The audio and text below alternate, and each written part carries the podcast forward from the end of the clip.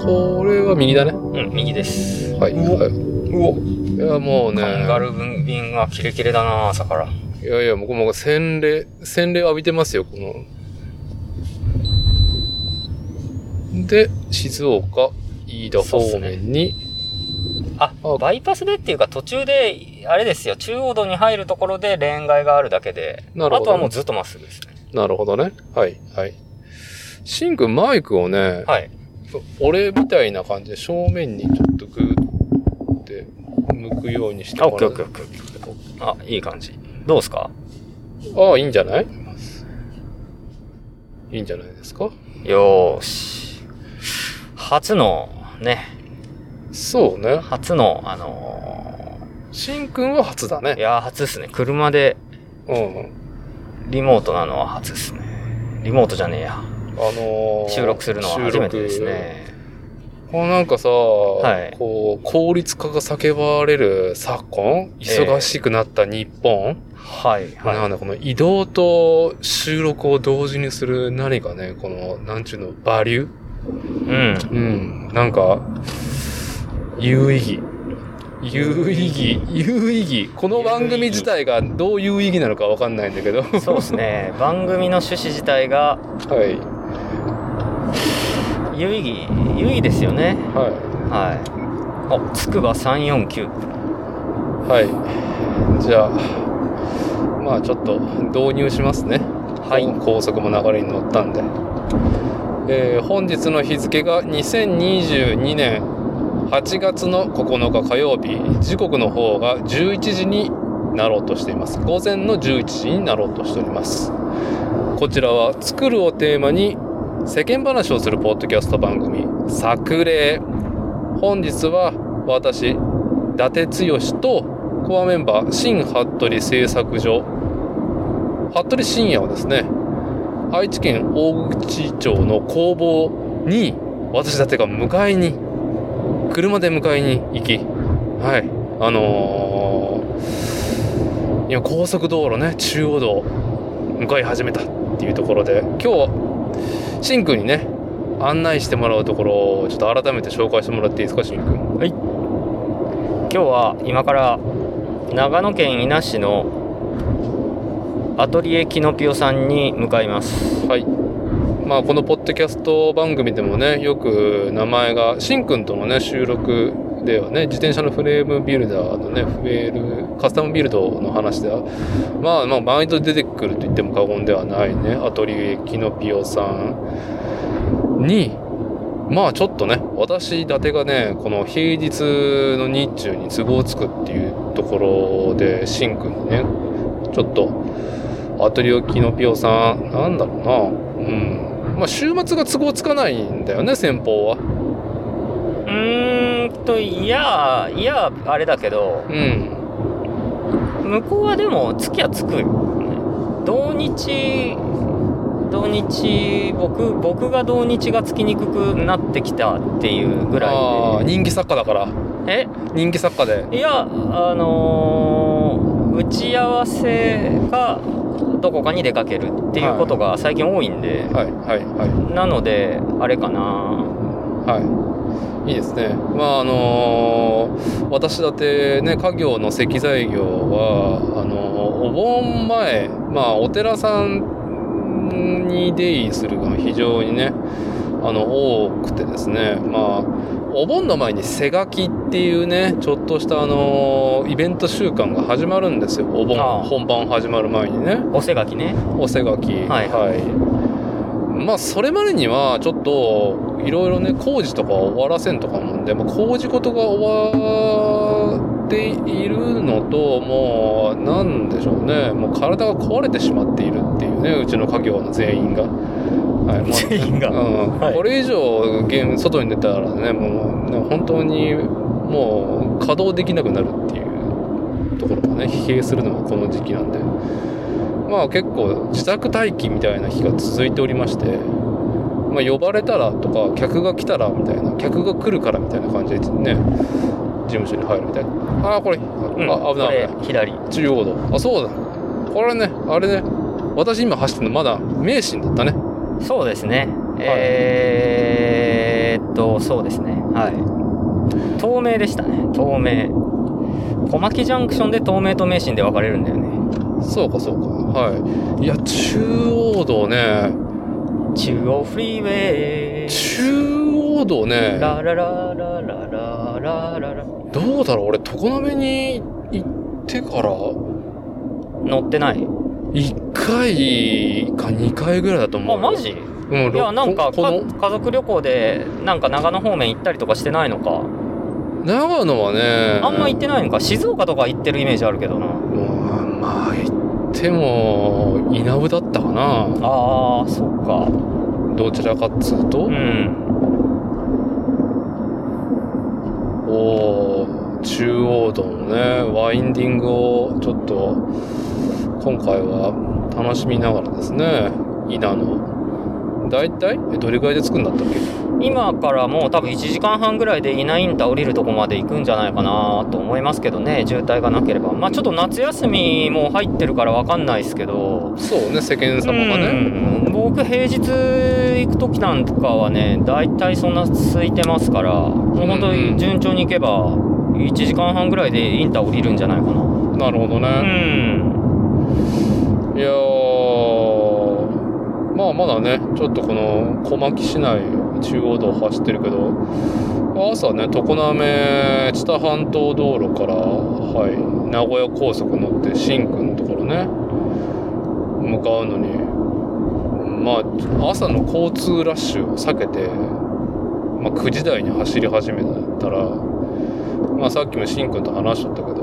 小牧インターね小牧の南と北口が衝撃の6キロぐらいの渋滞でさあの要は出るのにね、そうっすねあれお仕事車ラッシュですよねうん、あれ多分みんな一回出社してそうはいあのー会社内でなんか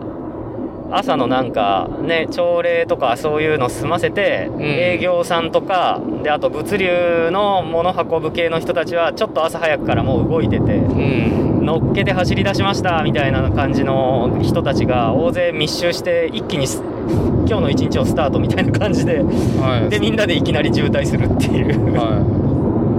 多分そんなシチュエーションですよねほとんど仕事者じゃないですかみんないうん、きっとね感じ的にねだからしこう南からね名古屋を経てあの新区のところのところに行こうとするとまあ名古屋高速の北側に何高速か忘れちゃったけどまあ小牧北を出るのが一番近いんだけどさ最寄りのはいはいまあうちかうちまでおおおよそ10分ぐらいで順調なら着くところなんですけどそういやもうね小牧南から小牧北インターまでね北上するのが渋滞6キロになってて要はその出口だよねああそう出口の合流でしょ出口の41と国道41号線と小そ牧北のねうでしかもジャンクションだから名神ああはいはいはいはいやもうねこれダメだ降りれねえと思っていうんもうそのままジャンクションに走ってってああはいはいあの名神で一宮まで行きマジでマジでで U ターンしうて、ん戻ってきてそしたら名神の小牧の出口は全然ガラガラではいはいはい料金所の前にそのさっき言ってた渋滞の車両がいっぱいマジ詰かまっててで41に出るのにすごいね、まあ、時間がかかったっていうはい大体あのううちに来る時っていうのは混みますよね混みますね佐さ出すさん家かがらさすが小牧ねこう愛知県のねこうカスタムシティあの製造業物流のねまあ核となる地域だからね大口町も含めてねえさっきも某運送会社さんの料金がのあのートラックが割とキレキレなはい強気のね強気の強気のあのなんかこう割り込みをラインつかまして侵入料金所に突入していくっていうねうんもうなんか新君家に行く前に散々それを ね洗礼を食らってるんであこれは来るなっていうのでまあなんかはいはいっていう感じだったけどああちょっとねあスムーズなスムーズなワインディングと、はい、山の景色が見えてきていやー夏のね緑が眩しいですねはい、まあそんなんでまあどうせ道中時間かかるからっていうので車内収録やっておりますがよっ夏休みかもはい今回あのそう前回ね「トップガンマーヴェリック」をおじさん3人で見に行ってキャッキャしてたあの車内収録は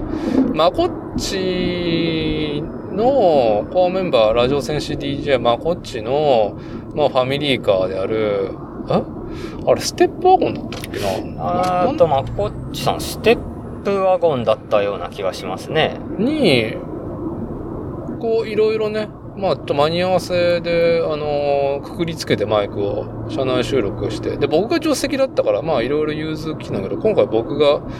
うちのねファミリーカーである現行のフォレスターなんで、うんまあ、ちょっといろいろねこういい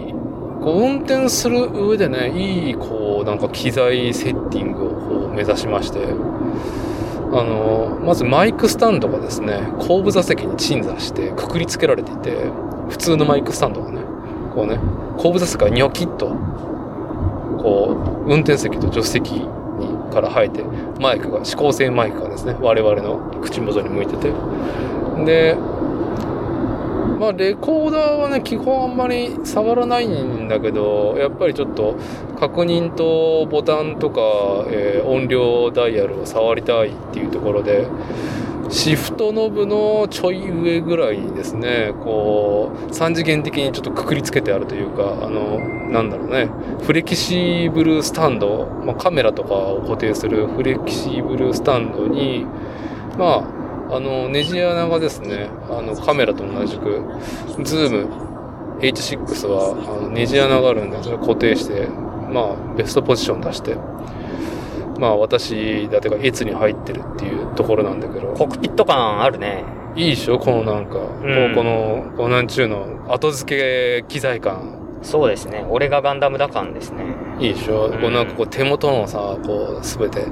あの理想的なところにねうん3次元的に配置されたこうシフトノブとエンジンじゃエンジンじゃねえやエアコンのコンソールパネルとかナビの中間点にこう配置したっていう、まあ、それはバッチリなんだけどこう後編集でどんだけノイズが消えるかわかんないけどでもこれマイクスタンドがねそんな高級品じゃないんで、まあ、ガタつきがあってですね周期的にカタカタ音がしているような気がするんではいあの消せなかったらリスナーの皆さん申し訳ありませんっていうところで臨場感だよ臨場感臨場感、うんはいはいはあじゃあまあ、まあ、一旦キノピオさんのところに向かうっていうところで改めてしんくんがさあの、よ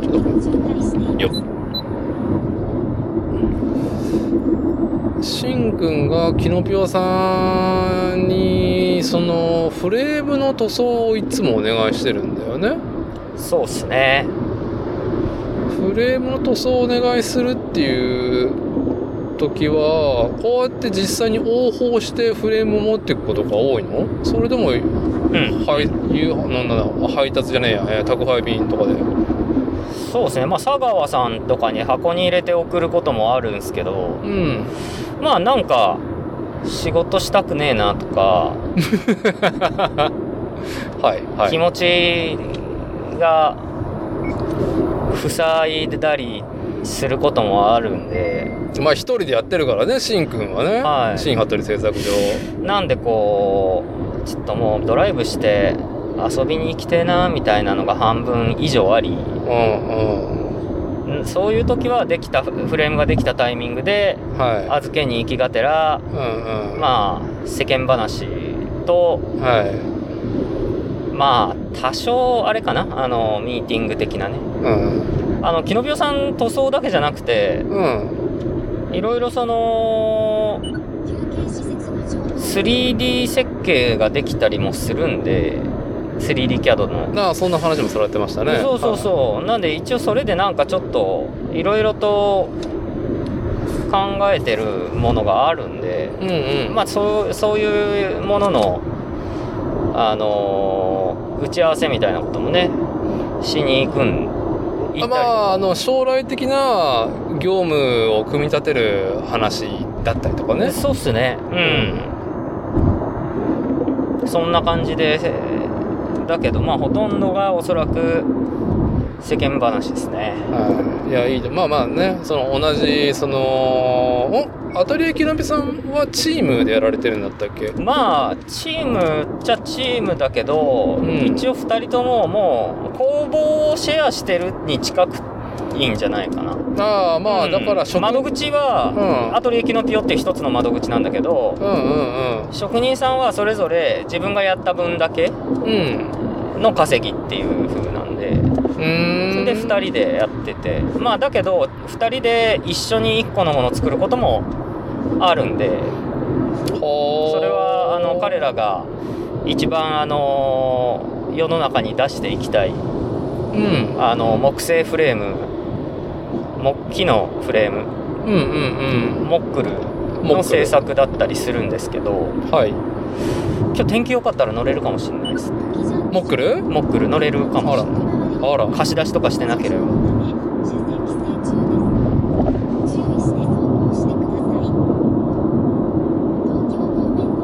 そうなんですなるほどね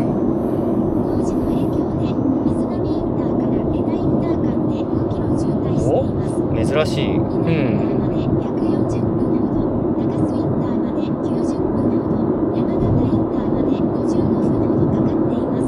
なるほどはいなんかナビすごいっすねこれさすが現行まあなんかあねここのの切切りり方方がが分からなく てさいまだにあの今今ねこの音声乗ってるのは、まあ、フォレスターの純正ナビゲーションが、まあ、あの高速の道路状況の、まあ、情報を配信してんだよねこの道にあるんだよ配信してるものがああそれを拾っていってるんですかこれ、まあ、ビックスっていうああビッグスねはいはシいステム、だからそこのなんていうのビックスポイントを通過するとその情報をいちいちで口頭で喋ってくれるなるほどね結構なね、あのー間合いで喋ってくるんで、すはごいっすね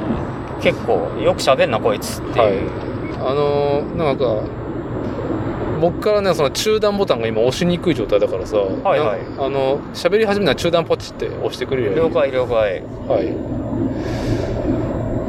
なるほど、フね、ォレスターが収録に参加してるフォレスターがね、はい、あの女性の声聞こえますけどあのうちのフォレスターが喋ってますっていうところであ聞いたかもしれないけどしんくんはキノピオさんと面識できたっていうのはどういう流れなの僕のお客さんがなんかフレーム持ち込んだのが始まりなんですけどね僕は全然持ち込んだこと知らなくってはーはいでなんか塗る時に挨拶というか連絡くださってうんでそっからの付き合いですねうんなるほどね何年前になるんだ3年前ぐらいになるのかあれまだ3年なのあそうっすよ2年半とかそんなもんじゃないですか3年はああそうなんだまそうっすねあコロナが始まる前ぐらいだああそうそうコロナが始まる前にはもうなんかあった気がするなおーでまあなんだろうそのまあしんくんはねその色を塗ることは、まあ、完全に放棄してるフレームビルダー職人ひどいことを 言いますね いやでも、まあ、あれでしょ色を塗りまでさ自分でやるっていうのもさこの国内であも国海外内では稀ですねイタリアだと、うんあの塗装まで一貫してやる人結構多いんですよああイタリアになるのよ欧州というかイタリアのフレームビルダーまあ僕の観測範囲だとイタリアっすねああまああのサークルズさんが扱っているねあのアメリカのハンドメイドビルドメイドイン USA やってるまあ何人かねこう弾いているフレームビルダーの中で、えーブラックキャットかうんは自分でフレームビルディングしてアートな感じで仕上げてるよねそうっす自ね分の、あれいいよね筆塗りだよね、うん筆そうですね筆のスト要は何て言うんでしょうねこれストライピングとかっていうのかうん、まあ結構ストライピングというよりもストライピングっていうとあのああいうモーターサイクルのねアメリカンチョッパー系のあそあういう、あのね、ピンストねピンストとピかンストライプみたいな感じねファイヤーパターンのヘルメットとかそうカスタムカラーっうていんうとね、っていうイメージになっちゃうけどあのブラックキャットの場合は結構ちょっとこうアーティスティックなあのうーん幾何学模様だったりとかするんでね、はいあれはまああのブラックキャットのビルダーのトッドの独自のあのー自分のセンスで書いた図案だと思うんだけど、うんまあ彼はあれですよねアートスクールでなんでねうんああはいなるほどねはいそういうのであのーまあああいう独特なうんあのー模様のペイントをするんですよあね。のー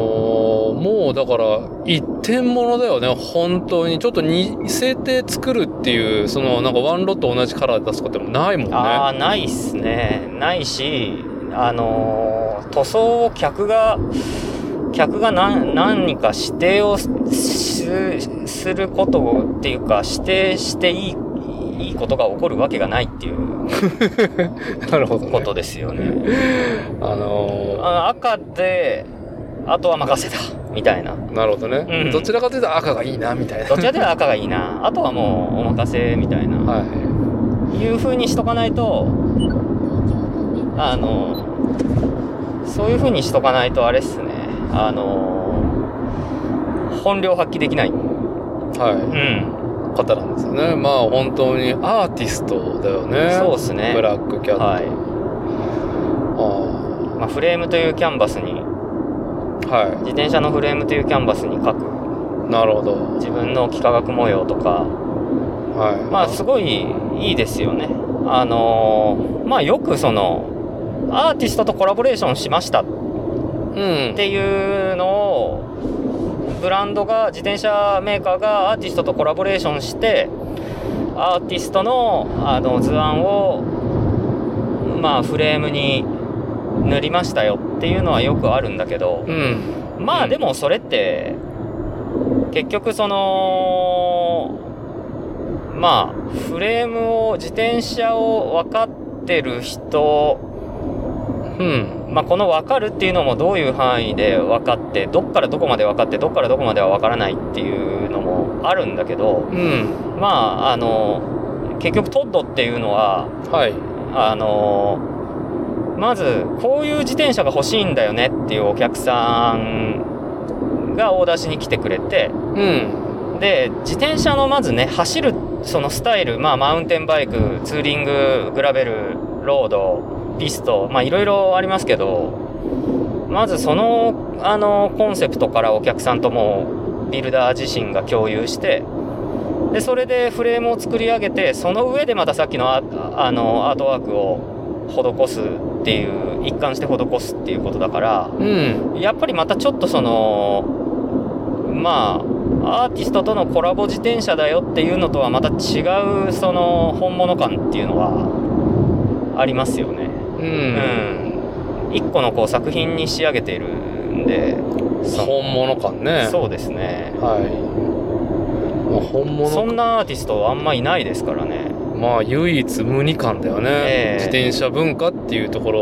ろで言うとまあだから逆に言えばだからめちゃくちゃ待たなきゃいけないん で。今どれぐらいなんだろうねわかんないっすよね。2年半とか3年とかになってることも結構あったんで。はいはいままあでも結構それぐらい待たせるぐらいあうんは注文もらえてるってことなんでうんうんそのねスペシャルな提案に対していいっすよねブラックキャットのトットは完全に一人でやってるのかなまあそうらしいけど例えばでも省力化するためうにんあのーフレームのベースカラー、ベースカラーねベースカラーだけはなんか赤なら赤っつってベースカラーだけパウダーみたいなやつ出すんかななんかあー単色ではあはあ、でその上に違う色と、うんあのーアートワークのアートワークの図案を施してはいうんで最後に自分でクリア打つみたいなそういうような省力化みたいなことも一応やってるみたいな話はちょっと聞いたことあるような気がするなるほどね違ったらごめんだけどまあ話を戻すとフレームビルダーでまあ色まで塗るっていうのは日本国内と今日本にどうだろうねこうカスタムオーダー日本から海外へっていう場合はまあ分業になってることのが多いのかなが多いっすねまあボンバー鶴岡レーシングさんなんかはあのー一貫できるけどね一その貫できるけど、はい、はいでもまあ結局要は工場だからペインターとビルダーは分かれてると思われるビルダーがペインターをやるってことはないんじゃないかないやでも多分両方やれるっていう人材は抱えてるような気がしますなあいやーちょっとねあの初めてね聞いたあのー野号なんでボンバー鶴岡レーシング、うん競輪のフレームが多いですよねもう五感が最高だね昭和 80s っていう感じでさ今でもなんかちょっとおしゃれな名前に変えてらっしゃらなかったかなほんどうとかなボンバー鶴岡レーシングでも逆にかっこいいけどなかっこいいよねめちゃくちゃ、うんボンバーさん元競輪選手の方がオーナーなんじゃなかったかな違ったかなへえ、あのーかかっちょいいですよやっぱトラックバイクとか作ったら、うんうんうんな結るほどね構その、他の車両とかあとは違う素材とかにもチャレンジされてるはずなんで、うんいや結構すごい規模的にはうちよりも全然大きい会社さんですよね山形だっけそっちの方県何県だっけ新潟県だっけ山形だっけちょっと忘れちゃったけど構うんうんなるほどねああそこ一貫ですねなんかしんくんのところに話を戻すとさしんくんがアトリエキノピオさんはいはいはいのところにこう色のね依頼をするっていうのは、うんうんうん今今どういう流れなのしんくんからも提案するしお客さんからも希望されるっていうことが多いのアトリエさんアトリエさんのまあ例えばしんくんがさ SNS とかで上げてる情報をあは見いてはいはいはいああなんかちょっとああいうの見てアトリエさんで僕もちょっと塗ってもらいたいんですっていう声がお客さんから来ることが多いのか、まあ、シンクの方から、まあ、塗るっていう仕上げに対して提案してるのかうちは基本的に3社塗装を出す塗装屋さんをも、取引先持っていて、はい、まあ1個が今のアトリエキノピオさんとうんもう一件が、あーサークルズさんの塗装部門の球体ペイントで、うんで、もう一個が名古屋の西区の、うんこうシンボリさんっていう、あのー会社さんに3件出してて、はいで、その3件と、それぞれに得て増えてと、あとは価格うんだとかいろんな要素がある、まあ、あと納期とかもあるんで、その中でお客さんにその3社の特徴を説明してお客さんに選んでもらう感じですね。あまあそうだよね価格帯も違うそうですね。うん。なるほどねまあ本当にそのそんななんかデザインとか全然いいんでアメリカの西海岸のフレームビルダースタイルでもうパウダーコーティングガーンって青なら青っつって塗って、であのダウンチューブにカッティングのステッカーで。あの対抗性のステッカーですよねああいうあの国道沿いにある大きい看板のあのうん模様の、あれステッカーなことが多いんですけど、まあ U ポシそうですね UV のね、はいカットしてるはいそれで芯っていうのをダウンチューブにペって貼ってうんもうそれで終わりっていう人はまあ一番安上がりな塗装になるけどうんまあ球体ペイントのパウダーコートうんですねサークルズさんのはいそれはもう本当人の用途によるんで、はいお客さんに説明して選んでもらってますねうんなるほどねまあなデザイン要素と納期とかの兼ね合いと値段でまあいろいろこうちょっとやりたい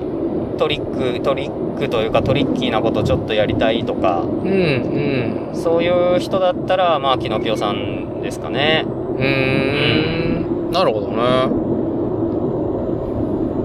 ねで前ちらっとシンクから聞いたけど色のその折衝うんう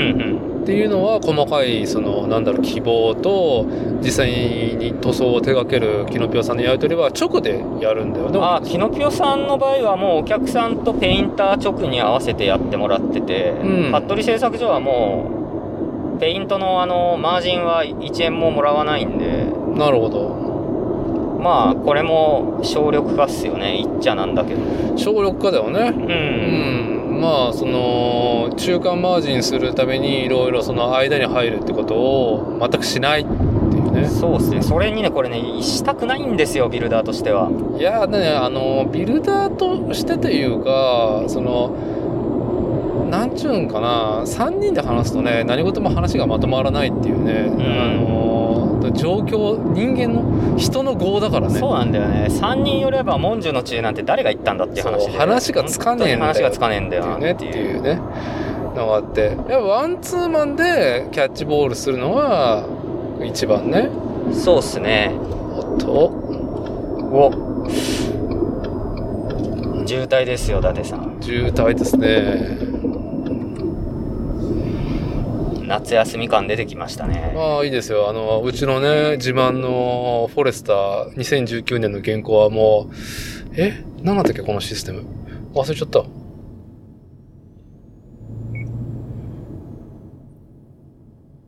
アイサイトでよかったっけな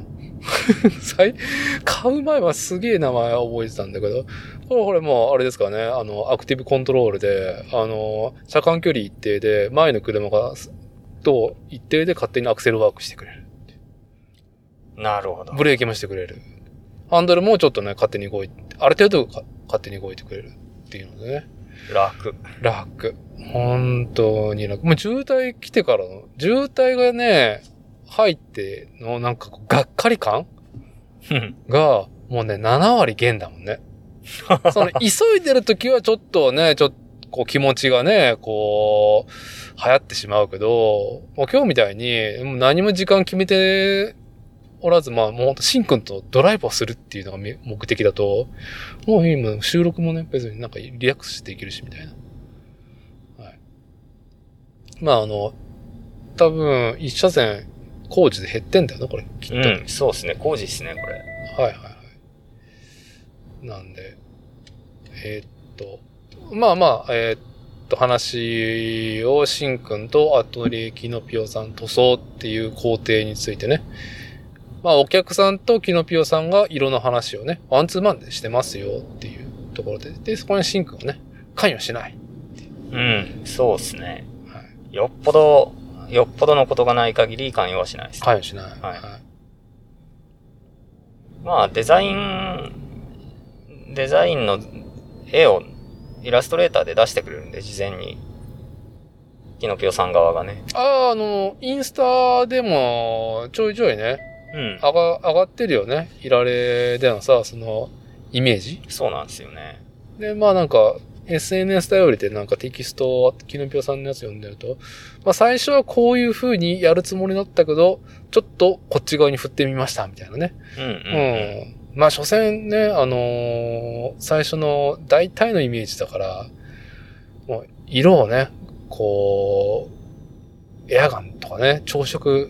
とかね、してる時にインスピレーション湧いちゃったりとかね。うん。まあ、さっきのね、ブラックキャットのとこでもあれでしたけど、話しましたけど、うん。任しといた方が、ある程度は好きにやらせた方が、職人さんのかっこいいことになる場合が多いように思いますけどね。そうそうそう。んいやー、なんかね、今日ちょっと、僕、私だては、アトリエキノピオさんとは面識はなく、まあちょっと、まあ、ポッドキャストというか、あのまあ、シンくんからよく話聞いてるし、こう、まあ、作り手のところをね、覗くってのはやっぱさ、楽しいことだから、うん。非常に。あの、まあ、完全に冷やかしなんですけど、今日。 冷やかしでしかないんですけど、私個人としてはね。シンくんもこれといって別になんかフレーム持っていくわけではないから、ね、なんかあったらよかったんですけどね。うん。まあちょっとあんまり時間取らせずにっていうところで、仕事のお邪魔にならない程度でですね、工房をちょっと拝見させてもらったらっていうところだけど、そう、まあ私ね、伊達はもうなんか、あのー基本引きこもってる中で、まあコロナが始まったぐらいから、まあプラモデルをですね、まあなんだろう、こう道具を揃え、まあ、復帰、コロナでプラモデル復帰組ですね、完全に僕は。今、世の中のね、あの、プラモ、プラモデル愛好家、おじさんたちの、結構、あのー大きな割合を占めてると思いますよ。そういう声もね、ちらほら耳にするし。ああ、やっぱりリターンモデラーが。そうそう。多いんですねなこうまあ、どっか行けねえとかさ、うんうん。うん、なんかそういう、外に行くことがネガティブとされるんであれば、なあならもう家で、もうプラモするわ、みたいなね。なるほどうね。ん。というのは出戻りモデラーって、すごく、今ね、2022年のこの8月になっても、まあ多くて。で、すごく市場も活気なんですよ。やっぱ新しいモデルとかツールマテリアルもさ、うんうんうん。うん、どどしどしどしどし精力的にね、国内、海外問わず出ている状態で。で、まあ、このポッドキャスト番組でも再三紹介している模型の楽しさをシェアするサイト、ニッパー .com、NIPPPER、P が3つのね、ニッパーさんのところがまあ2020年の5月に始まったっていうのもそのコロナを背景うにね、していて、まあ状況がね。んうんうん。うんうん。で、非常にそれはなんか商業的というか、本当に、うん、雑誌の副編集長だった唐畑さんが、まあ、旗を振り、で、模型のね、その楽しさを、こう、雑誌とか、こう、通常の、まあ、インターネットのね、まあ、商業的なうんうん。媒体では表現してないプラモデル、模型の楽しさっていうのをね、もう独自のメディアとして始めていて、ね。カラパタさんと副編集長、ニッパー副編集長の文哲さんが、二人が基本いっぱいね、毎晩三つ記事を書いてあれすごいっすよね、あれね。すごいもう物量でもう毎晩三つで欠かさずね、うんうんうん。で、その中にはゲストライターと呼ばれる方もいる中で、気候をね、求めて、広くね、ポンと開いていて、で、僕もそのね、気候をするっていうことに対して、あ面白い、その、なんだろうね、うん、まあ、プラットフォームっていうか、まあ、新しいうねりだよね、興味惹かれる。うんうんうん。で、まあ参加して、僕も原稿書いたりとかね、して。で、なんだろうね、そういう意図はないと思うけど、ニッパーメソッドというか、ニッパーで紹介している、その、プラモデルの楽しさっていうのは、今でも一ユーザーとして、まあなんか、まあ毎晩3つさ、上がるからさ、新しいモデルはいはい。ツール、ええそしてなんかその、新しい切り口のプラモデルの模型の楽しみ方っていうね。やっぱ色がやっぱすごくテーマにもなってきてて、うんうんで、その説明書に書いてあるね、まあ、スケールモデルだったら、まあ、本物を模してるわけだからさ、うん。うんうう、んうんん。それの指示色とかがあって、うん、プラモデルの一個の完成の目標値の一つとして、まあ、リアルに仕上げるね、本物みたいとかさ。はいはいうん。でも、なんだろうね、もちろんその成形色と呼ばれる単色のものでも、で、今、その、なんだろうね、プラモの成形色の、まあ、多色、多色化っていうのはすごくスタンダードになってるから、うんうんうん色を塗らなくてもさ、まあ、ガンプラないし、車のプラモデルだったりとか、その他のスケールモデルって、まあ、色分けがね、結構されて、ニッパーで切ってね、はい下手したら接着剤もいらないキットも多いからさ、うんガンプラ以外も。そうです。ね。でもやっぱ色で遊びたいわけじゃないですか。まあ、ね、や、そこに、キャンバスがね。そう、自由あるならばねがあるからね、うんフィールドが、うん。これがね、さあ、自由なフィールド、キャンパスですよ、キャンパスですよっていうね、こう、前にした時の、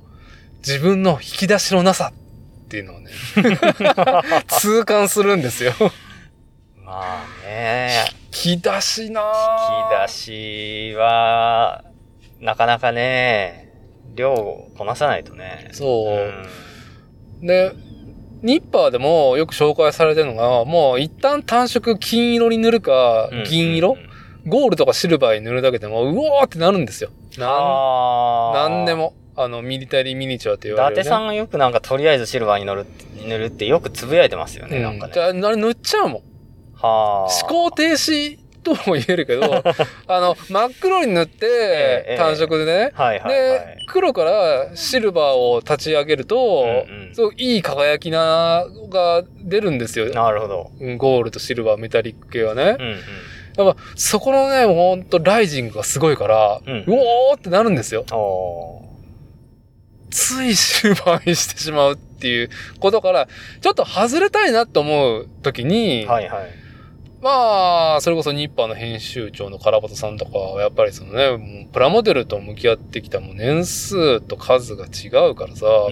いろんな引き出しを持ってるわけです。それは、なんだ、プラモデルって文脈に限らないからさ、はいはい。うん。いろんな世界からね、いろんなインスパイアを引っ張ってくるからさ、うん。うん。で、まあ、見てると、あ、こんな綺麗な色があるんだ、とかさ。で、まあ、ニッパーメソッドとして、僕がその模倣してね、その行為を。そうです、ね。あ、この色いいなと思うんだけど、うん。どうやってやるんだとかね。そう、そ、そ、それを、じゃあ、自分が、そのネットショッピングとか、ここう、模型店とかに行って、で、もう、いろんなメーカーのうん、うん。まあ、それも、あの、水性、油性、分かれるし、ラッカーと。はいはいはい。で、また、なんだろうね、あの、エマルジョン塗料っつって、新世代のね、向こう外で、あの、なんだろう、無臭で扱いやすくて、で、まあ環境にすごくいいっていうね。ああ、すごい。うん。まあ自宅で子供がいるところとかもそういうの使ううんうんのうんね、本当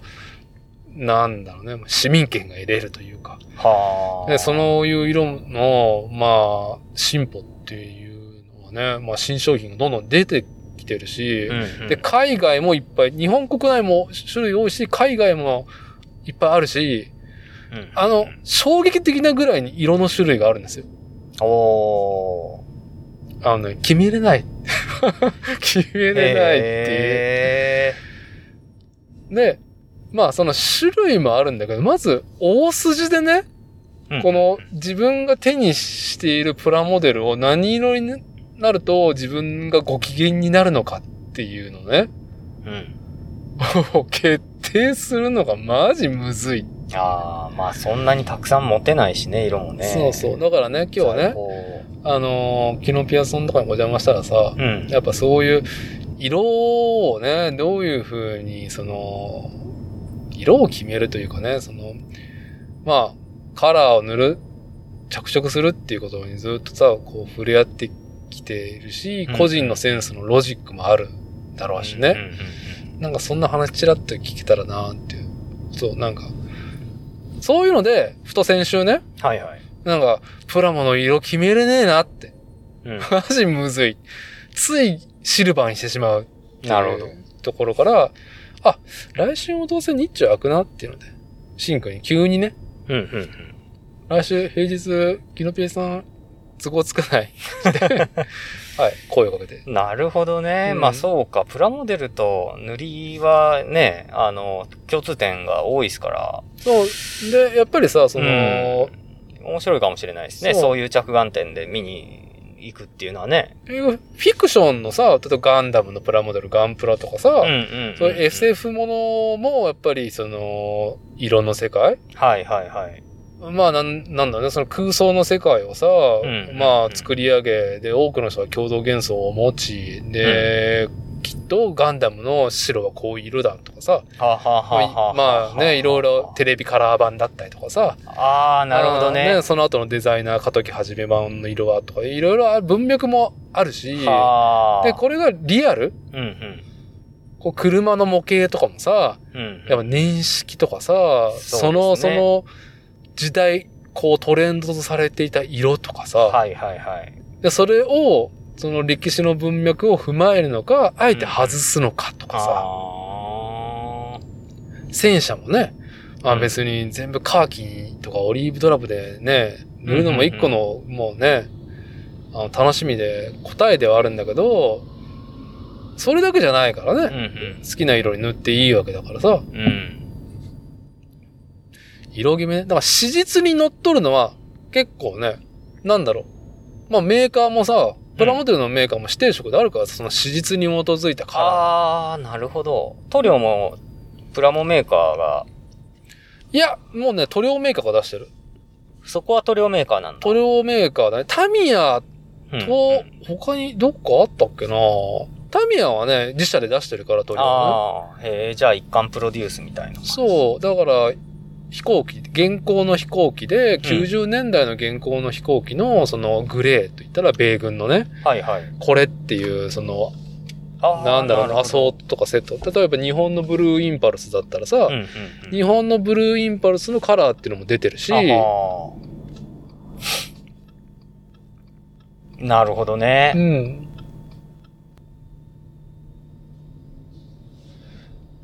よし。ここから車線が減る感じだね。そうっすね。工事をしてるんですね。うん。そう、だから、そう、史実とか、うんうん。実際にあるものっていうのはメーカーもさ、専用色出してるからさ、はいはいはい。まあ、まあ、フィクションの世界もね、うんうん。ガンダムのトリコロールの専用色とか出してるかはあ、あるんだ。ら、うん、それをそのままね、使うっていうのも一つのさ、こう、到達でね、まあ、高まりがあるからさ、うんうんうん楽しいんだけど、うん。自由だキャンパスは自由だっていう時の、なんだろうね、遊び方というか、こう、一つのね、こう、到達の仕方っていうのはなるほね、ど。あマジね、むずいな。あー、難しいっすよね。真面目な人なら真面目な人ほどそういうのむずいっすよね。まあでもそういう考える遊びでもあるんだけどね。確かにね全う然。ん。考えてる時からもう始まってますからうね。ん実際に手を動かすのは、その、また、まだ途中と言えますよね。考えるところから始まりますよね、ああいううのはん。で、まあアメリカのさ、西海岸のさ、フレームビルダーね、僕らが愛するナイスガイたちね。まあクリス・キング社絡みのところの人たちって、やっぱ色をさ、トレンドとしてさ、なんだろう、その自分の子供時代に憧れていた、その、例えばカーレースのシーンだったりとうんうか、んからインスパイアしてさ、うんうん色のセット決めてきたりとかするじゃないそうですね車と大体ね車多いよね。なんか、うんそういうのはそう70かな年代か80年代のさ、い実写のレーシングカーのカラーリングとかねう。んうんうん。まあ僕の乗ってる、あの、ブレッドウィーナーとかもな、確かなんかそのシリーズあったしうん、あ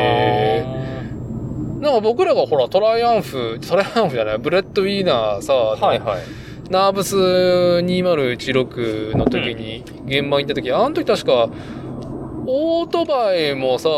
確かポートランドでトレンドになっとって、あああーありましたねの、なんかトライアンフさ、カスタム屋さん、うんはいはいトライアンフの、なんだろうね、あの、カウルはないんだけど、確かネイキッドだと思うけど、まあうんタンクのカラーとさ、はいはいはいはいえーっと、バイクのカラー合わせて、で、トライアンフに無理くりマウンテンバイクを、マウンテンバイクだったっけあれなんかくくりつけてたよあなあれマウンテンバイクでしたねで、なんかプロモーションしてたりとかね。ブレッドウィナーのブースでね、うん展示してましたねあれかっこよかったっすねかっこよかったね。 まあ、もう男の憧れの塊ねえでしかないっはてい。いう最高でしたねまあ、ああいうさ、あの、色もさ、まあ、トライアンフから文脈引いたあのカラーにしたのがさ、うんうんまあなんかいろいろ決めて。そうね、だからナーブス行くって、やっぱカスタムビルドの自転車のね、こう世界、文化っていうのを見てきて、まあ色がね楽しかったしねあの時ん本当にそうそうまあだからねちょっとあのそんな話はねキノピオさんとなんかまあちょっと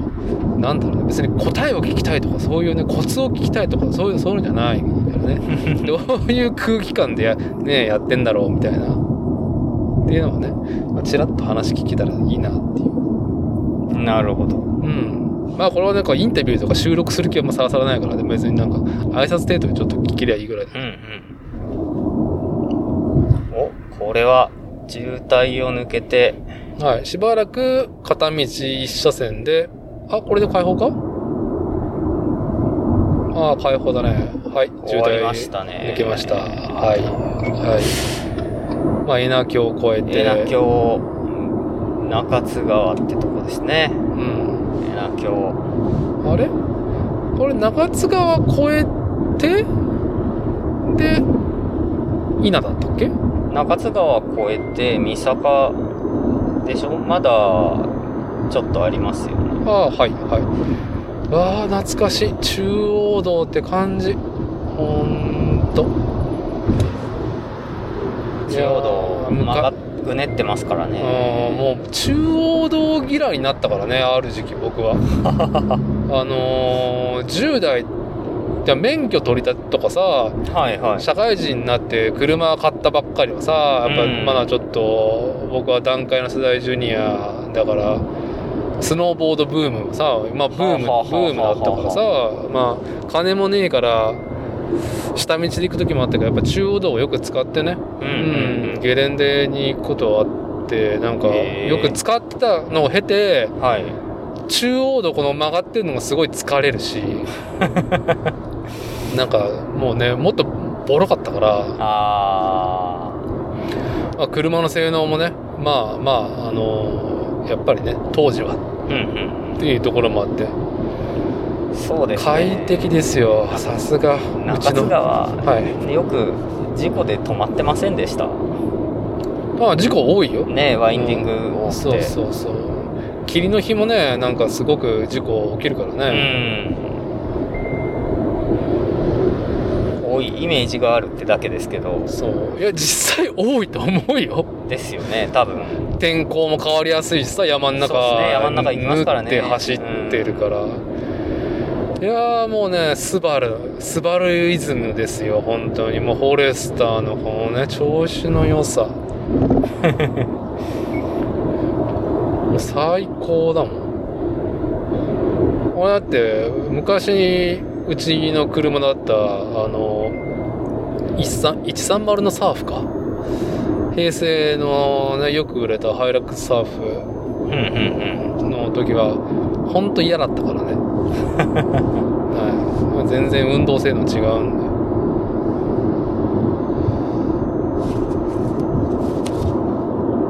腰が痛くなる腰が痛くなるまあ乗シりンク心地いいですもんねこれねはいもうこれがねまあなんちゅうかこう庶民層で買える価格帯になってるってのは素晴らしいですようんシンくんもさ、はいはいどちらかっていうとさ、うん色を決めるってそう得意じゃないでしょうーんまあ専門的な教育を受けたわけじゃないですねまあでも自転車っていうところで言うと、はいそうか自転車っていうところで言うとやっぱりずーっとそういう目で見ていったから引き出しはあるわ引きね出しはあるっすよ、うん、そうだよな、ないわけじゃないしけどう、ん、ないわけじゃないけど、まあ、やっぱりお客さんのご希望があるしうんうんなかなかその辺を結局そのキノピオさんとかペインターの間に立つと伝言ゲームになっちゃうんでねさっきも言ったようにうんああはいはだからいない方がいいなと思ってシュッて消えるんですよ、いそうだよな、うんしんくん個人的なさその色に対するその目について聞きたいんだけどさはいはいはいやっぱりこうまあえ一番最初カスタムビルドのフレーム買ったのが大学生の時だってそうっす出たねよねあ大学出る時ぐらい大学生まだ大学生だった時にオーダーしてうん社会人になった時に上がってきたのはいまああのーアメリカをね北米をルーツにする日本人のあのビルダーとしてはもうレジェンドとなってる愛知県大有朝日市のねロバッツさんはいはのところで買ったのが最初だよねそうっすねまあそうだよなロバッツさんとこの出入りしてたらまあ磨かれるわねまあさうんまあいろいろ僕はいきなりセンスがいいっていうタイプじゃないんでいろいろ自分で選んでああとか失敗したりとか、うんうんまあ、あるいは他の人のやつを見てああかっこいいなとか、んそういうことで見ていった感じですねなんか僕はそのスポーツ自転車の店舗に初めて足を運んでマウンテンバイク買ったのが23歳のはいはい時で、それが90年代うんだからあのーまあ90年代前半かな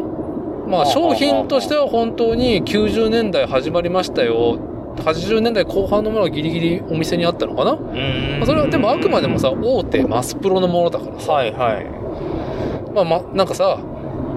なんだろう当時のトレックの色だったりとかキャノンデールの感じだったりとか、うんまあ、ジャイアントのあのガチャガチャな感じとかっていうのは、はいはいはいまあその知識とその当時の気持ちってのは覚えてんだけど、うんうんカスタムビルドのね自転車文化には全く触れてきてなかったから伝え聞いてはいたんだけどそういう世界があるっていうのはね、まあだからいろんなそのお客さんと自転車のフレームを作るっていう人たちのやり取りをまあ見てきたんだよね若いそうですねまあやり取りっていうものはそんなに見てないけどうん、まあできたものを結結果だね結果は見てきたのかな、うん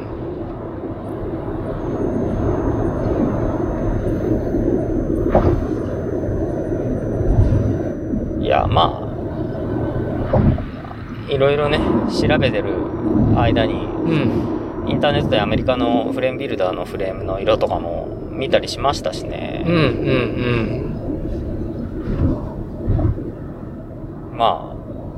そこそこはあると思うんですけどうんうんまあまあまあまああるからこそ話をわーまとめることの難しさっていうのはわかるんではいなのでよりできる人にやってもらうっていうところですよね ねえなんか本当本当むずいよね ああまあむずいっすねうん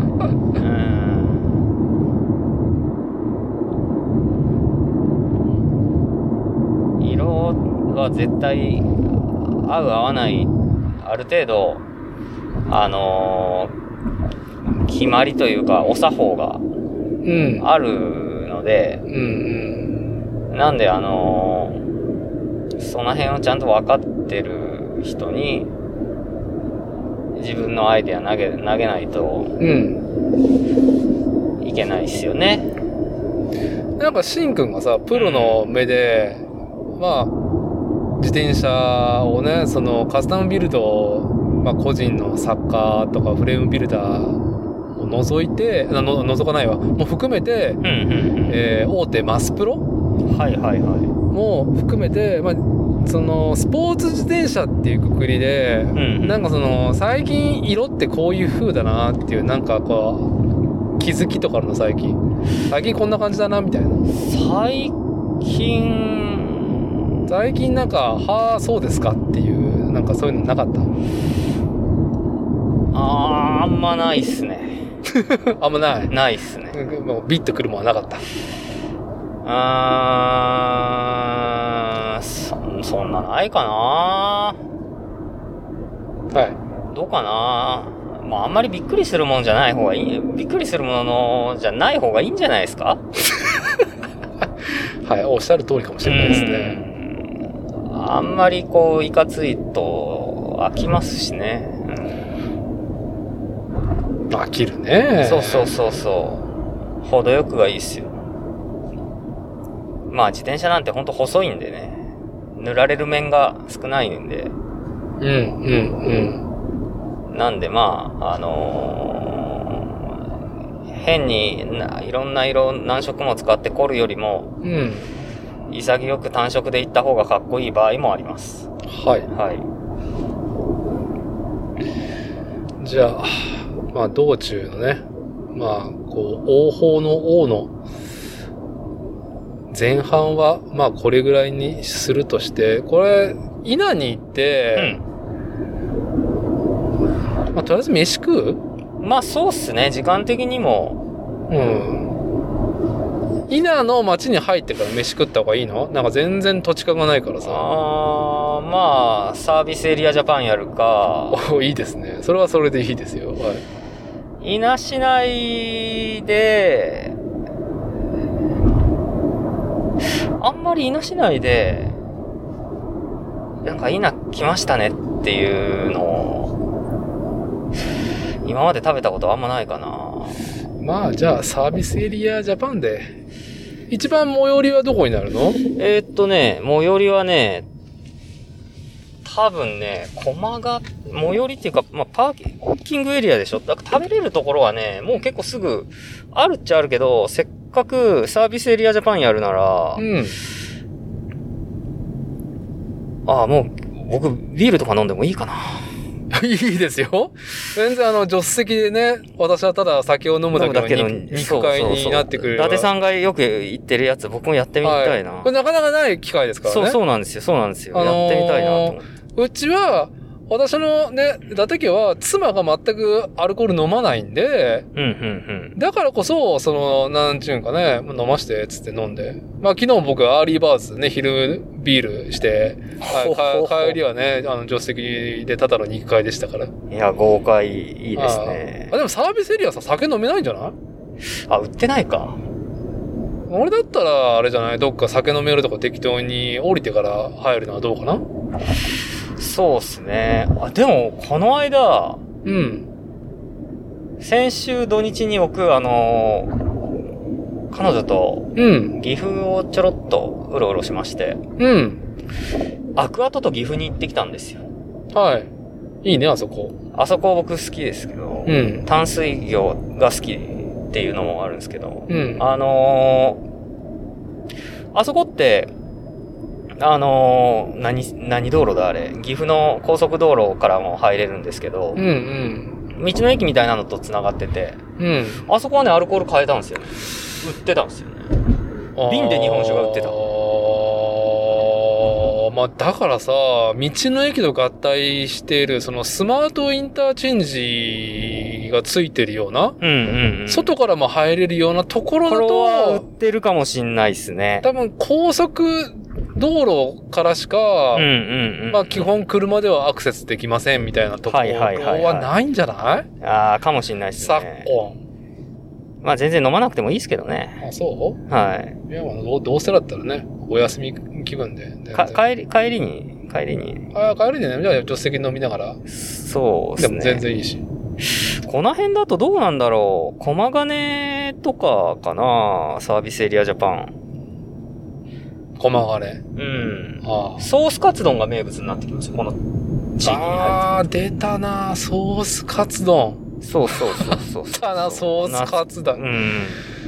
あ美あ、味しいですけどね、あのタレが。じゃあ、まあ、ソースカツ丼で。はい。まあ、中央道の風物詩というところで、まあ、そう、そうですね。岐阜県の、はい、中央道の風物詩。松川インターチェンジ。なんかパーキングエリアがあんまり、飯田インターチェンジ。インターチェンジしか書いてないぞ。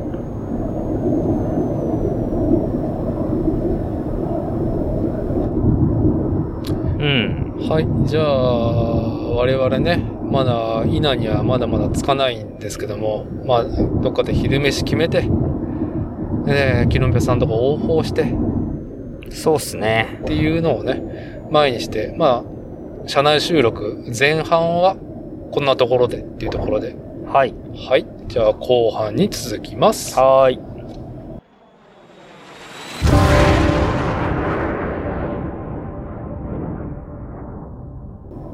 堂々と風が歌っている伸びやかに。これはもうね、ゲート越えたら飲んでいいですよ。わかりましたよ。ゲット越えたらポチっていう感じですかいや、もうと、もうね、取り始めてる。おや。ありがとうございます。ささああ、イナインター ETC をね、えー、訂正よね。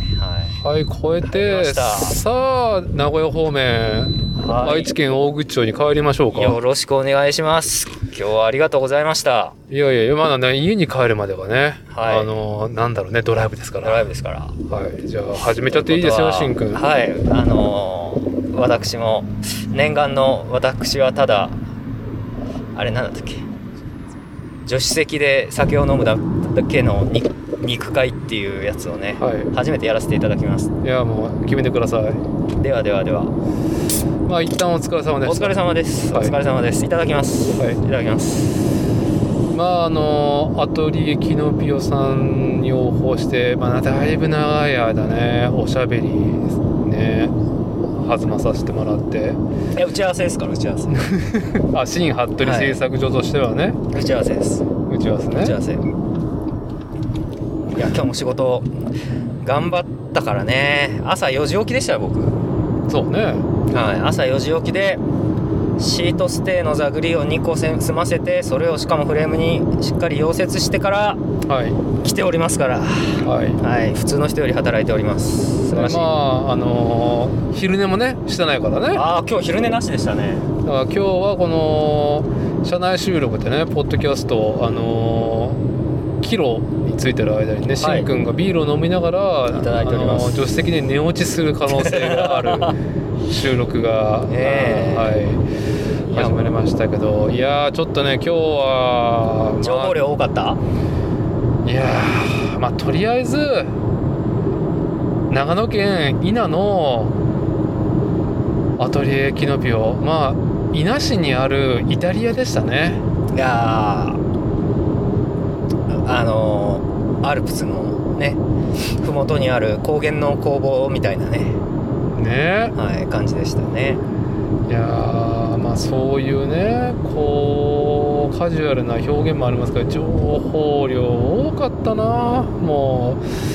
う何から何から切り取りゃいいんだっていうところだけどうんうんまあちょっと順を追ってまあちょっとあのー話していくとまず昼飯はね駒ヶ岳サービスエリアでまあソースカツ丼をね食べてでそこからはまあ30分ぐらいでアトリエキノピアさん行ってそしたら、まあ、しんくんがねアトリエキノピオさんでフレームのねカスタムビルドした自転車フレームの塗装をお願いしている、まあ、それ担当されている東松さんがね見えてうんうんうんまあ、しんくんもお疲れ様ですって感じであ僕はあの初めましてっていうところでねあの挨拶させてもらってまあなんかね納得おしゃべりさせてもらってねあのー同じ某大型き某巨大自転自動車メーカーのねははいあのー同じ文化圏にかかつて身を置いた者同士いそうですねあの結局東松さんはこう色を塗るカスタムオーダーをね受けてね色を塗るっていうことをなりわいにされていてでまあどうやって色とか決めてますかっていう話の中からね、まあ、僕がいろいろ伺いながらまあ東松さんのねそのなんだろう仕事の特性っていうところで言うとうんうんまあ、調整するのが非常に長けているっていうところねまあそれは色の調整もあるけども、そうですねお客様との調整がはいはねい長けているってそれはなぜ何かっていうと、まあ、トヨタバビロンシステムでね鍛え上げられたああの某大手ねトヨタグループの会社で技術部で勤められていて、はいはいはいはい、まあそこでまあいろんなねあのデスクワークももちろんこなしながらいろんなその加工だったりとかラインだったりとか仕掛けだったりとかいろんな人ととか、まあ、あと他のね部品とあとはもう自動車のねコンセプト設計配置レイアウトっていういろんな、ね、各部署社内社外ともにね、うんまあ、あとはもう本丸である某トヨタ自動車ねはいまあ調整を仕切って調整に次ぐ調整の話でしたね話横で聞いてたらねそうで、まあ、脱サラし、まあはいマウンテンバイクのコアなところに行って、うんうまあ、流れ着いたのがアトレキノピオだったっていう話でんいやー暑いはうん何が暑いかは分からんけどいいやーいやーもう運命としかねまあしかも愛知県一宮市出身ということでそうそうそう、まあまあね愛知県のねカスタムシティのねまあまあ一部でもありますよ一宮って小牧一宮とかね、うんうん尾張朝日とか行ったら、まあ、そこで生まれ育ちねでまあその流れで、まあ、カスタムシティの本丸っつったらねトヨタ自動車系だからうんうんそこで勤めでまあ脱サラしハンドルをね舵を切ったんですよねい自やー転車文化にそうなんですよねまあ聞いてたら大体成り行きではい面白いですよねなんかこうこれがやりたいっていう最初あれじゃなかったけどでもあのーもうね某トヨタ系のその会社をお辞めになる時っていうのはもうすでにね奥さんもあのー当時1歳だったっていう奥さんねね奥さんが一切じゃなくてね子供をね、えーお子さんああごあ違う違う違う間違えた間違えた奥さんはねほにゃほにゃらら歳だけど、うんはうん子供さん息子さんがねまだ1歳っていうそこでこう決断したわけですよいそうそうこねれすごい勇気僕多分逆にそういうそのこう背負うものじゃないですけど、そういう、はいあのものがあったら多分そういうの踏み出せないいや踏み出せないよタうんタイプなんでいやあよくそこでいけたなっていうーまあねまあそのそういうことが動けるね30代前半っていうところでうんご夫婦で決められてでまあこっちの長野の方でまああの新城のね地域おこし協力隊の橋塚智也と同じくあの期間限定の、まあ、地域おこしまあ、行政の公務員という準公務員的なね、そうですね期間限定の職務をついて、こうこっちの山間地域で、まあ、地域おこしっていうことに携わった流れでその任期が終わってどうしようっていう時に、まあ、アトレイキノピオさんのね門と叩きあの色塗るの教えてくださいからうんは始まったペインペインター人生ね。いはいはいカスタムビルドの、あのーフレームの自転車フレームの、まあ、カスタムペイントの道をね歩んで今5年うまだ5年っていうねんいやーそれであのセンスまだ5年であれですからねやっぱり仕事ものにするのはマジでやっぱ早い早いさすがその先ほどのね某トヨタグループのうんものづくりに全然ものづくりダイレクトに携わってた方だけあってはいやっぱね順序立てって考えるのがうまいんですよねあのー組み立てだよね組み立てがやっぱり段取りとかはいがやっぱり体系的に物事考えられるところは強いっすよね強いいやーまあそれゆえのまあこのポッドキャスト番組で紹介しているねまあしんくんもまあきのぺさんと出会って、えーっとまあいろいろねこう仕上げたフレームをきのぺさんのところでまあ最終的には色を塗って完成とさせてしてもらってるっていう流れが3年間あって、うんうんまあ、ついねあのキノピオさんで仕上がったフレームのことを我々もねこのポッドキャストで喋ってるけどうんうんうんまあなんだろうあのね美麗なフレームができるこのなんだろう、まあ、何よりも工房をね見れたっていうところそをうねですね僕のね伊達さん初てめてですからね今日そう、ねしんくんはもうちょくちょく生きうんにくいに行ってるっそうでてすねはいだけど、まあ僕は本当にお初で、あのーキノピオさん、あとレキノピオさんのお二人とはもう初めてで、初めましてでご挨拶させてもらってぐらいで、まあなん、なん、なんか俺自身には用事があったのか、ただ冷やかしというかドライブに来ただけなんだけどねっていうやね、ーにね、大丈夫ですあの僕の仕事のね打ち合わせ結果ね、打ち合わせのこう付き添いっていう形なんで、んもうちゃんと仕事したから僕ら今日は成り行きでね仕。事したうんよしいやーで工房そうねまあキノピオさんはいろんなところでその塗装のねオーダーを受けていて、まあ、結構忙しそうだったよ ね忙しそうでしたねうちのフレームいつ上がってくるかちょっと心配ですねなるほどまあでもすごい回っている感じがねそうっすね仕事はたくさんあるんでうんいやーまあ自転車フレームのペインターではもう日本でねうんトップクラスというかはもうねね本当にそのもろもろねいろいろ何がいいペインターかっていうのはまあいろいろあるだろうけいどはやっぱね安心感が違うっすよい安心感、はい安定感安定感そしてあのー華麗な調整そうそうそうそうそうそうだからねちゃんとお客さんとのねまあ直接の接触でまあしんくんのところのカスタムオーダーの流れでは、まあまあ、しんくんはもういろんなことにはねタッチしないっていうところはいは話したけども、はいまあその調整していく感じっていうのもね話聞けてね納得だったよねああそういう感じとお客さんとやりや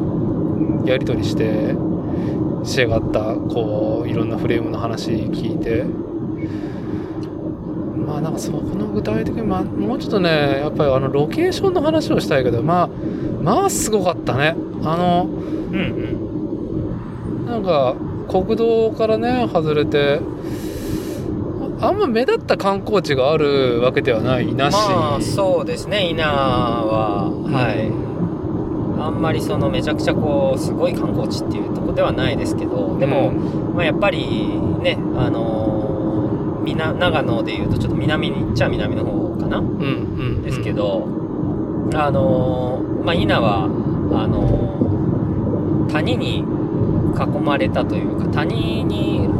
位置してるんですよね天竜川はを挟んで谷稲谷ってよく言いますけどあのそんなような、ね、地形でこう僕らもまあインターから降りてこう川を渡ってねいうんでそこからこう川沿いに移動してちょっとこう登って丘を丘を小高い丘をぐーって登っていくとイタリアの国旗がイタリアの国旗がなびいとったねあのなびいてましたね本当なんだろうほっすイタリアンレストラン あーちょっと腹減ってきたなみたいな。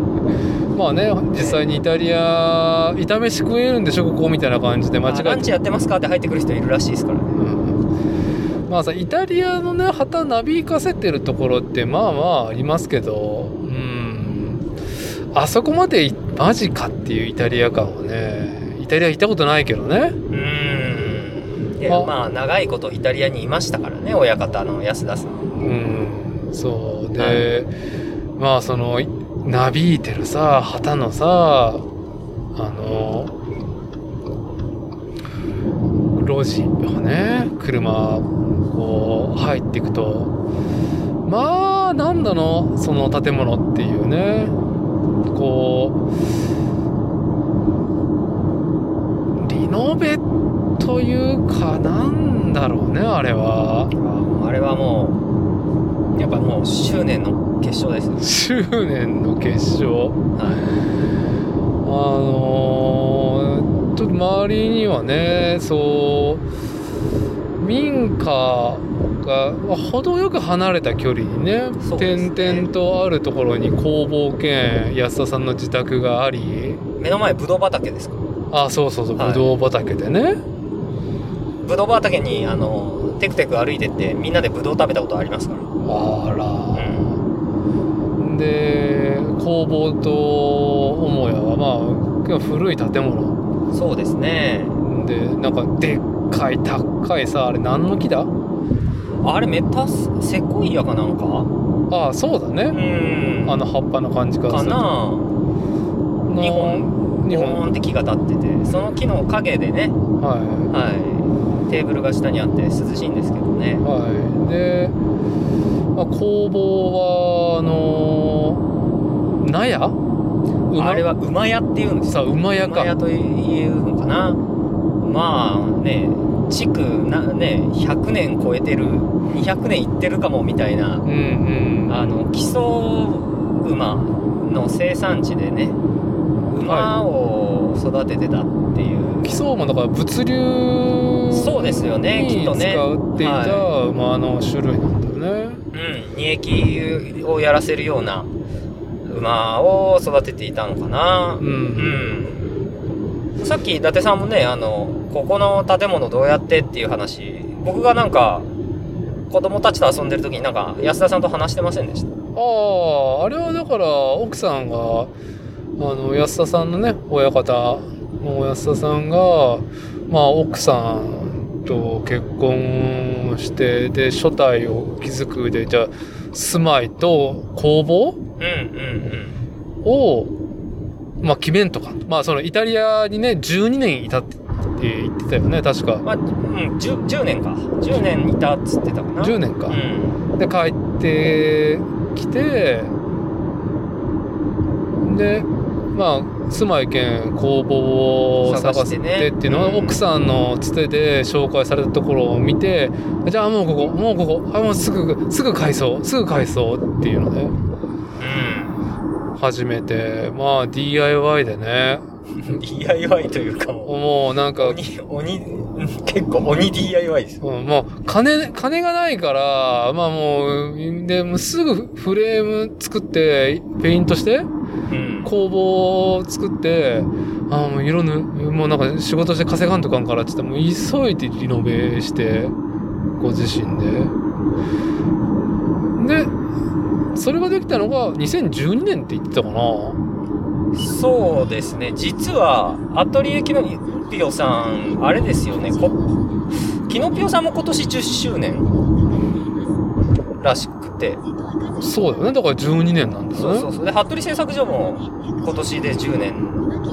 うん。なんですよ、ね、本社も2012年だもんね。はいはい登記したのが。ま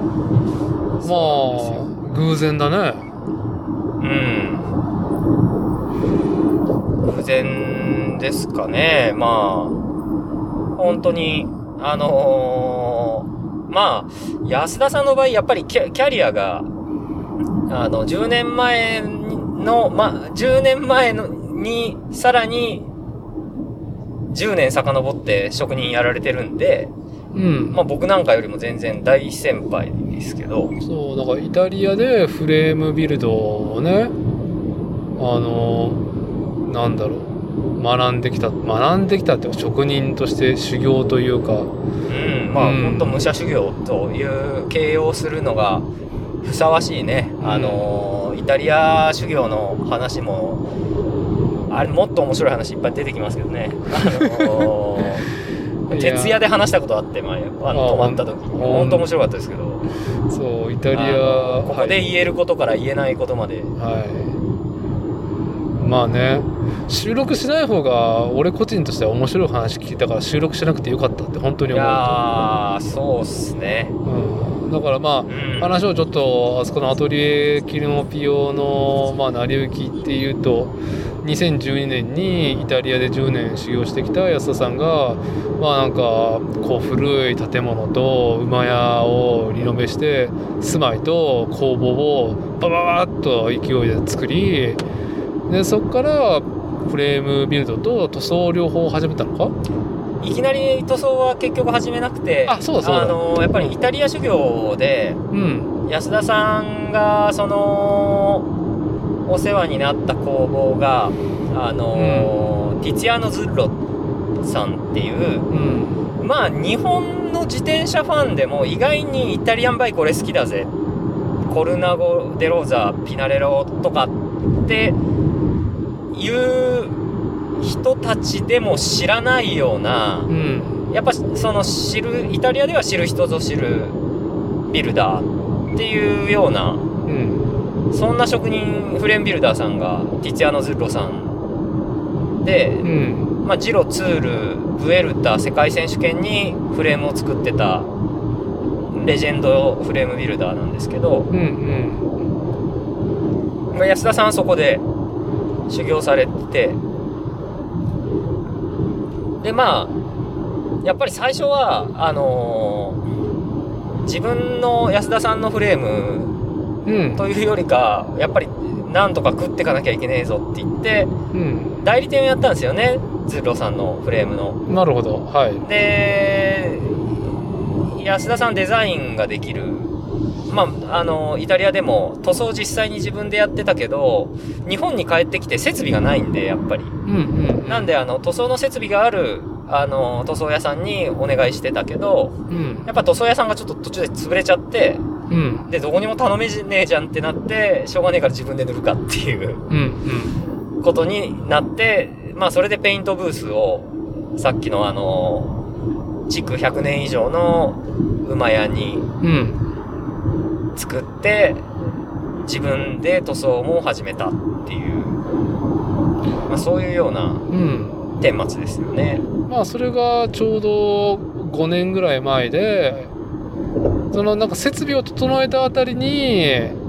トーマスさんが脱サラ後地域おこし協力隊2年やめてこれからどうしよう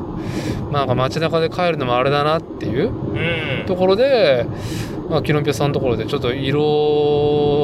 塗りを教えてくださいっつってはい、はい。たまたまねうんうん塗装の設備それなりにと整えたところででまあ今に至るんだよねだからあそこのん業態で言うとちょっと改めてしんくんにあそこのちょっとキノピオさんが今やられてることっていうのが、まあ、基本2人ねうん。はい、はい。お二人うん、いる創始者が安田さん10年前にねうん。イタリア修行から帰ってきて安田さんが立ち上げてでその5年後にトーマスさん脱サラペインタートーマスさんがねうん参加して、まあ、今2名体制でねうん、そうですね。分業というかそれぞれオーダーを受けて時には一緒に仕事するっていう感じなんだよね。まあ、ペイントはもうそれぞれ別々ですね。うん、あのー一貫して一人のお客さんに対して一人は全部やるっていうので、まあ、彼らが自分たちの自転車も作るので彼らの自転車フレームはある程度共同でうん作業しているはずですけどそれはあの今日もあの試乗試乗させてもらったはいあー木製フレームの素材が木で作られている、ん木製フレームのモックルっていうあのーアトリエキノピオの要はフラッグシップほん本当に作りたいうん自転車っていうあのー位置づけのものを作るっていうのをや1人あ2人でやってますね。はいモックロは今あのー一応展開は販売中なんだよねそうですね。完成車としてはい、オーダーは受け付けているようです。はい。まあねまあん木ののハンドルバーはイタリア北部北部のねあの湖に浮かべるヨットを作っているいやーそその辺のも工ね房にね依頼してハンドルバー作って情報量がやばかったですよフレームもそうなのかなあれフレームはねあれはねあのー製材とかも全部日本でやってますああなるほどハンドルバーだけがあまりにも特殊すぎるからそうですねイタリアで作って、まああのー仕入れてるっていうところそなうんですね木製のねはいはい何も本当にね何を言ってるんだろうっていうリスナーさんの感じだと思う木のねええ いやーまあなんちゅうの、まあ、木の棒だよまあそうですね木の棒ですね 木の棒ですね、しかもグリップもないんだよねはい、そうですねはい、まあもう木の質感が、まあ、だいぶあの優雅なフォルムがねまあ全容を表してんだけどまあ美しいちょっと弧を描いていてでその弧を描いてるのはヨットを作ってる職人イタリアのねはい北部のはい湖のほとりでええヨット作りに、ねえすごいですよそれがさっき言ってたガルダコかなどうなのまあもうあかもしれんね今度聞いとくけどう、うんん、まあなんかねまあ乗せても乗させてもらってね承継者だよねそうですね20京都の承継者で、シングルギアの、うん 700C のやつもあるんですけうど、ん 700C のやつはちょっと市場に貸し出してるっていううんうんうんでのまあなんなんだろうねそのさああのじ木製自転車モックルはい、がどうだっていうよりもうんまああの工房がねなんつったらねちょっと抜きでさうんうん、アルプスがねこう南アルプスなのかあれは南アルプスかな中央アルプスかな中央アルプスかそうかななまあ、詳しくないんだけどまあねまあ私が住む愛知県内では見れないね雄大なシルエットうんを抜きで眺めながらそこのなんかこう見晴らしの大変いいこうあぜ道をですね木製自転車でこうしかもハンドルバーはそのイタリアからやってきたハンドルバうー、んうんいやー いやー何これっていうねうんいやーイタリアイタリア来た感すごいって いうね浅い言葉で言うとそしたねほんとねなんじゃこりゃっていう。であとうーんとモックルのこうオーダー販売とえーっと一応溶接もするんだっけうんうーんとまあできますよねそりゃ安田さんは一通りやっぱり通路さんの通路さんのとこでやってたから、うんローズケットティグ溶接もできるんでまあなんか地元の人がなんかフレ黒森フレームなんかあった時はうん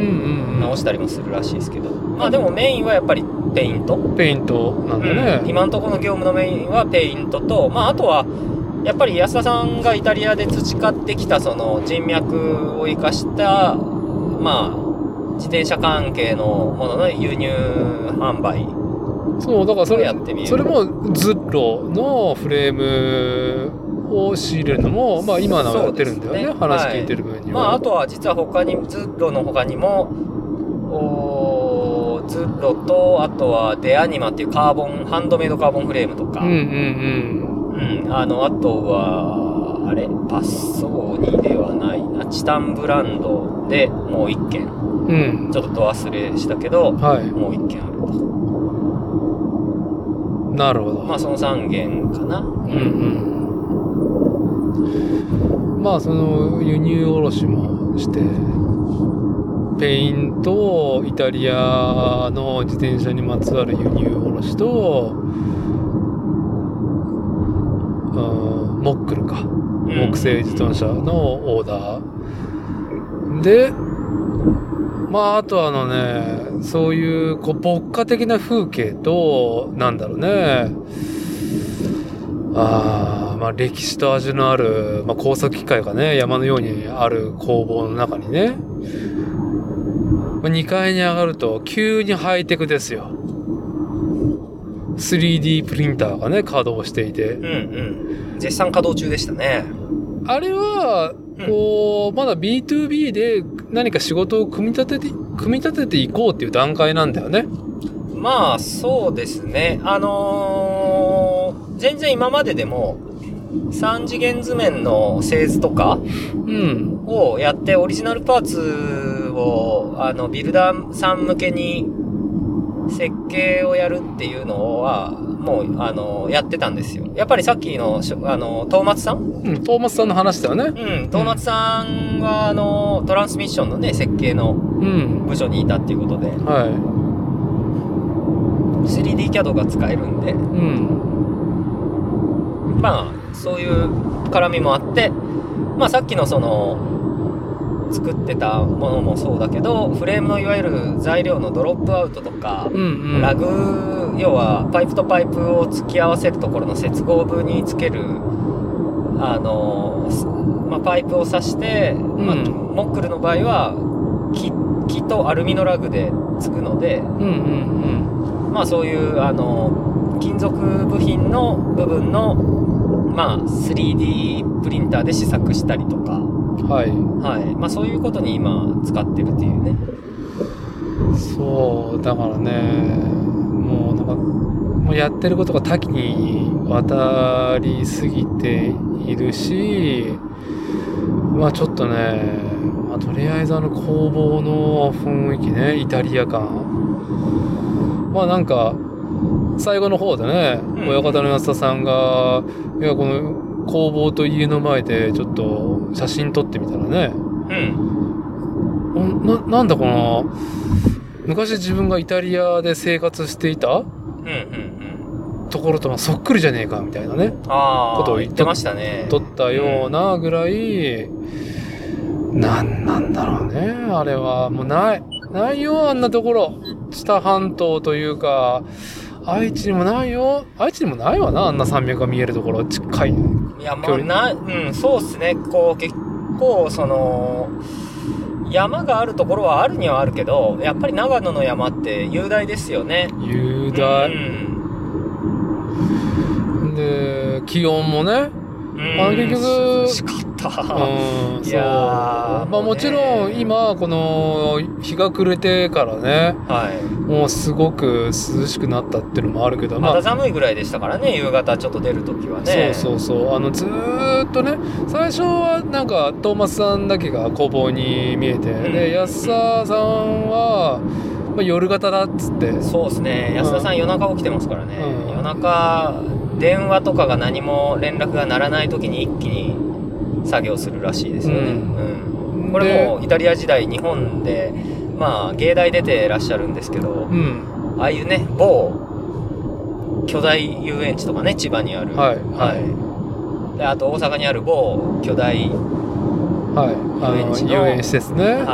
あのいろんなそういうアートワークの、うんまあ、モニュメント的なものだったりとか、まあ、そう装飾っていうそかうです重ね重機というか、まあ、石の塊のねあの重したものだったりとかね園内の装飾を作ってた、うまあそれ作るってなるともう夜中ですからね。んだから夜中突貫するのが若い頃やってて、まあ、その癖がついてんじゃないかってかっけ勝手にな我々の憶測なんだけどうね。ん。まあ集中力がかなりねん高まって一気にやるっていうそういう職人さんですよね。まあしかしああいいうや爆発力かっこいいなと思うんですけどね。なんかねちょっと想像を超えてきたな今日はなんか違うとこ来たわと思うもうん。まあいい場所もいいしね。ん、うん、やっぱキノピオさんはもうトーマツさんもだし安田さんもだし、まあ、奥さんと子供たちもだけど、まあ、みんな優しいもんねなんかね、うん、はうん、いまあねなんだろう、まあ、金はねえけど余裕はあるって感じだよねまあねあの僕らフレームビルダーとかこの仕事はみんなね金はまあそう俺もだけどないんだけど、まあ、自分のペースでやれる自信がついてくるとうんいいですよね。いやでもいろんなものをねまあ精力的に回していって精力的に回しているいやなんつったらいいんだ、うん、まあ、うんどこまで行ってもでも自分のペースでしかできないですからね。うん、あの上手くなるのも自分のペースでしか上手くなれないですし、まあ本当にあくまでも自分の範疇ではあるがもう向上心はね忘れないしそ。うまあそんなねまあ40になったばっかりのトーマスさんと、まあ、親方の安田さん2人がね基本詰めていてトーマスさんは近所に住んでんだよねそうっすね。ちょっと遠いっちゃ遠いっすけどね。車で25分だっつってたから、うんまあでも大体、僕らの仕事のご、ね、ごもうもう、あの、ご多分に漏れず、大体、あの、アトリエにいるっていうね。うんうんうん、はそうだからさっきその夕方涼しかったって言うけど僕らが着いたのが昼飯食って1時半とかそれぐい。まあ、らいに着いて、 2時に差し掛かるぐらいでしたけど、あの時が一番暑いぐらいで、それでも工房エアコンつけてなかったもんねつけてなかったですもんね。え、これエアコンつけてるって言ったら、あ、つけてないっつってて。あの馬屋のね天井の途端に、まあ、スプリンクラーをつけてねん水をまいて冷やしてるっていうのと、あのなんだ日よけのメッシュをかけて、そうですね。あれ農業用の日よけシートですね。うんまあ光が差し込むようにね結構、はいはいあのーなんだろう透明のトタンじゃねえやまあ、トタンですよ。透明のトタン屋根ですよね、あれね。うんうん。 あって、まあ、夏はちょっと日差しが強くて工房がね暑くなるからっていうのでメッシュ入れたらだいぶ良くなったんですよって言ったけど、まあ、その DIY、まあ、スプリンクラーもねその業者に頼むんじゃなくてもう自分ですけど、やってましたね。う着いた時に、く着いた時に、なんか水がん、水が天井、天井っていうか車に落ちてくるぞと思ったら、あ、屋根の上でスプリンクラー回ってるわ、みたいな。いやまあそんで屋根からねずーっと水が滴ってるってえいう、ええまあなんかなかなか見ないよねえそうですね。まあ、あんまやれないっすよね、普通ね、あんなことね。やれない、うんやれないしいやーまああともうねこの結局何時間喋ってたんだ俺たちいやにさ 2, 時からー、4時間近く。 4時間半ぐらいだよね、うんまあ、話はまだ尽きない感じだったけどそうですね。まあまあ夕飯時もねお邪魔したらちょっといあやいやいやい申やし訳ないってもうとキノピオ帰るのが面倒くさなる、さんのねうんキノピオさんの納期がちょっとだけ遅れたら僕らのせいですっていうことではああまあでもね本当にしんくんは何かあのフレームとか仕事の道具とか仕事っていうか仕事をね持ってったわけじゃないけど結果あれだったねいろいろ打ち合わせだったりとかうんなんかねいうんそうですねまあ一応あのただだべっているのがほとんどだったけ どあのーなんか最後にねいろいろ今後のそのものづくりに活かせそうなうん手がかりみたいなのもありましたしね、はいまあね仕事っていうかそのやれることをね、まあ増やしてうん、まあなんかこう自転車のパーツだったりとか作れるものを作っていこうはいはいはまあ、いろんな加工の手法もねたまたまなんか我々行った時になんかその外部の方からね提案があい。ったりとそかうっすねね。銀行さんが調べてきてくれたっていうので、うん、うんいやーまあこれはねまあなんだろう交互期待っていうかそうですね、うん。まあ古いまあ、ある種古いものを手,、まあ、手作りのものをこう受け継いできてみたいな業界ではありましたけどちょっとこうねここ数年でものの作り方もこれからちょっとちょっとずつというかうんうんうん定期的にこう着々と変わっていきそうだよね。でまあ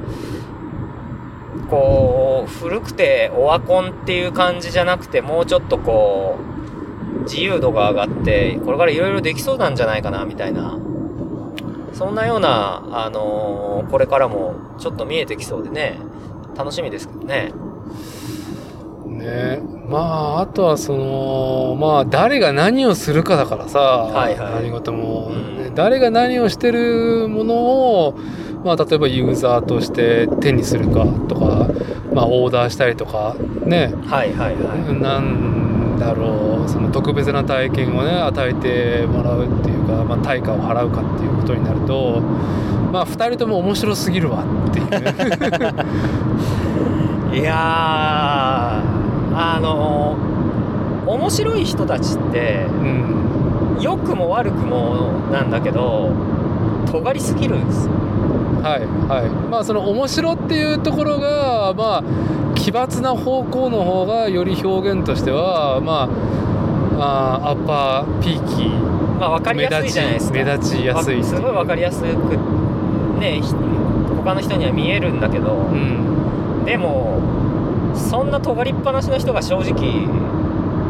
近しい人だとま結構ねうざいんですよねあ、まあしんどいしんどくなるんですよ周りがそのしんどくなるんだけどやっぱ2人はそれがないからそうねうんまあトーマスさんにあたってはまあサラリーマン時代にねもうバシバシ鍛えられた調整調整役感調整に次ぐ調整っていうねははいいでなんだろうね安ささんはねまあイタリアとかまあいろんなねその経験行動っていうのはねまあ面白い話が尽きない方だなっていうのいやはーやばいっすね やばいはもうなんかい、話せることから話せないことまで、うん、まあ話せないことの方が面白いなんか面白い面白いな面白いっていうところではあ、二本目ですか。二本目行きますあー、どうぞどうぞ、もうはい飲み飲みと、あの助手席で、ただ酒を飲むだけの日課いになって肉会ですから、はい。いやーまたね改めてお二人にねちょっと、まあ、収録まあちょっと初対面でねちょっと撮らせてくださいっていうのはね、まあ、僕はよう言わんっていうか、まあ、逆にそのなんか収録とか抜きにしていろんな話聞きたいからさ、うんうん、まあこっちもなんか聞くこともさ選んじゃうじゃない、まあまあまあまあ初対面ねうん、初対面だしやっぱお仕事の邪魔になっちゃいけないしねまあ今日完全に邪魔してきた感が漂ってるんですけど僕ねは我々ね 本当に昼から完全に業務停止だったからっていうね、木野部さんの塗装が遅れたらあー服部製作所のせいですはいはい、4H 分は我々く食いましたからねいや食いましたね4151こぐられいはこれはちょっと埋め合わせの服部製作所からフレームを塗装依頼を鬼のように送らなければいけませんまあでもなんかそのまあ僕もねまあなんだろう大多数の人たちがこう決めて行動してることから外れてる方だからさ外れてきた方だから、うんまあ、2人のそのなんだろう行動と決断っていうのは、まあ、すごく理解できるし面白いなと思うけどやっぱトーマスさんはやっぱりね本当にこのトヨタバビロンシステムでねサラリーマンやってきてうんうんで別に仕事そのままやってもよかったけどねあのーえ三河地方でうんまあねなんか結構話にも聞いたけどあ結構設計チームうんをこうリーダーはやったりとかいは頑張ってね、い、うんまあでも話に聞くにもうほんと相当ハードなハードな現場ではなかなかねハードワークだったらしいっていう話も聞きますけどいそうハードワークで週末のマウンテンバイキングするためがもう本当になんだろう自分のアイデンティティを保つためのまあなんか仕事をね乗り越えるためのの、ねもう糧になってたっていう、まあ東海 地方のねスポーツ自転車マウンテンバイク愛好家あるあるのあるあるのねねさっき話してましたねなんかね、うんパターンっていうねいや多いんすよとか言って言ってねそう投票多いよねとか言って逃避行はい、いまあ僕もその口だったから ね、はい、あーなんかまあ僕は久々にあのー元技術部あの試作家的な仕事のね感じの話やっぱ遠からずの仕事をやってたからさはいはいはいはまああの堂松さんがいた会社、まあ、新しい社力ができる場合にはね工場仕事を出張で行ったこともあるし、いうんまあなんかまあなんか話の節々聞くとなるほどねそれ分かりますよっていうことが非常に多くてはいは僕も久々になんかまあちょっと思いを馳せサラリーマン時代にね思いを馳せるいい機会になったんだけどだからなんだろうねこうリスナーの皆さんやっぱこうサラリーマンとして勤めてる方は少なくないとは思うんでなんだろうねこうトーマスさんののこの選択と今っていうものを参考にしてあなたをっていうつもりはまあさらさらなくて。いうんうん、まあなんかそういうね考えがあり行動があったっていうことはいだけでもなんかその視野が広がるというかさそうっすねまあなん何にでもなれるよとかそれはそういうことは本当はなれないじゃないですかだけどまあやっぱりねあの技術系の仕事でね愛知県界隈うんでついてる方ついてた経験がある人がこういうその流れ着いた長野県のね伊那市っていうこう、は山がちないはねあのまあ綺麗な田舎ではあるけど、まあ、逆に言えばまあね我々が今から戻っていくいはいカスタムシティのような。 はあのー金脈はある場所ではないわけじゃないですいか、まあ余地ね余余地がね、はいうん、だけどそんなところでもそのやっぱりそこで伊那に行ってなんだかんだそのエンジニアだった時うんエンジニアだった時のそのスキルがはいこういったちょっとこうクリエイティブ分野に来た時には役立ってるっていいうまあ遺憾なく発揮されてかるんなきゃ発揮されてるっていうまあもう面白すぎるよ面白いよなっていう、まあだからその結構ねそれってククリエイティビティやりたいやりたいマンのうんうん人が意外にできない弱点そうねになりがちなんですよ、僕も正直僕はすげえそういうの弱点なんで、はいあの表計算とか苦手とかねはい、はいはいなんでそのそこできちゃうみたいなのがすごいいいいい方向に向いてうんあのーこう、まあいろんなペインターさんいるんですけど、うんどうしてもアーティスト過ぎちゃう人とか、はいまああと、もう、キノピオさんがよく言うんですよ。我々はアトリエなんだと。うんううんちは塗装屋じゃない。はいデザインから、まあコンセプトからデザインから、実際の施工までやる、やっぱり我々っていうのはアトリエなんだっていうのをよく言うんですよね。うんうんうん塗装屋って言わないでほしいな。はいはいはい、まあそういうそののにそういう思想にこ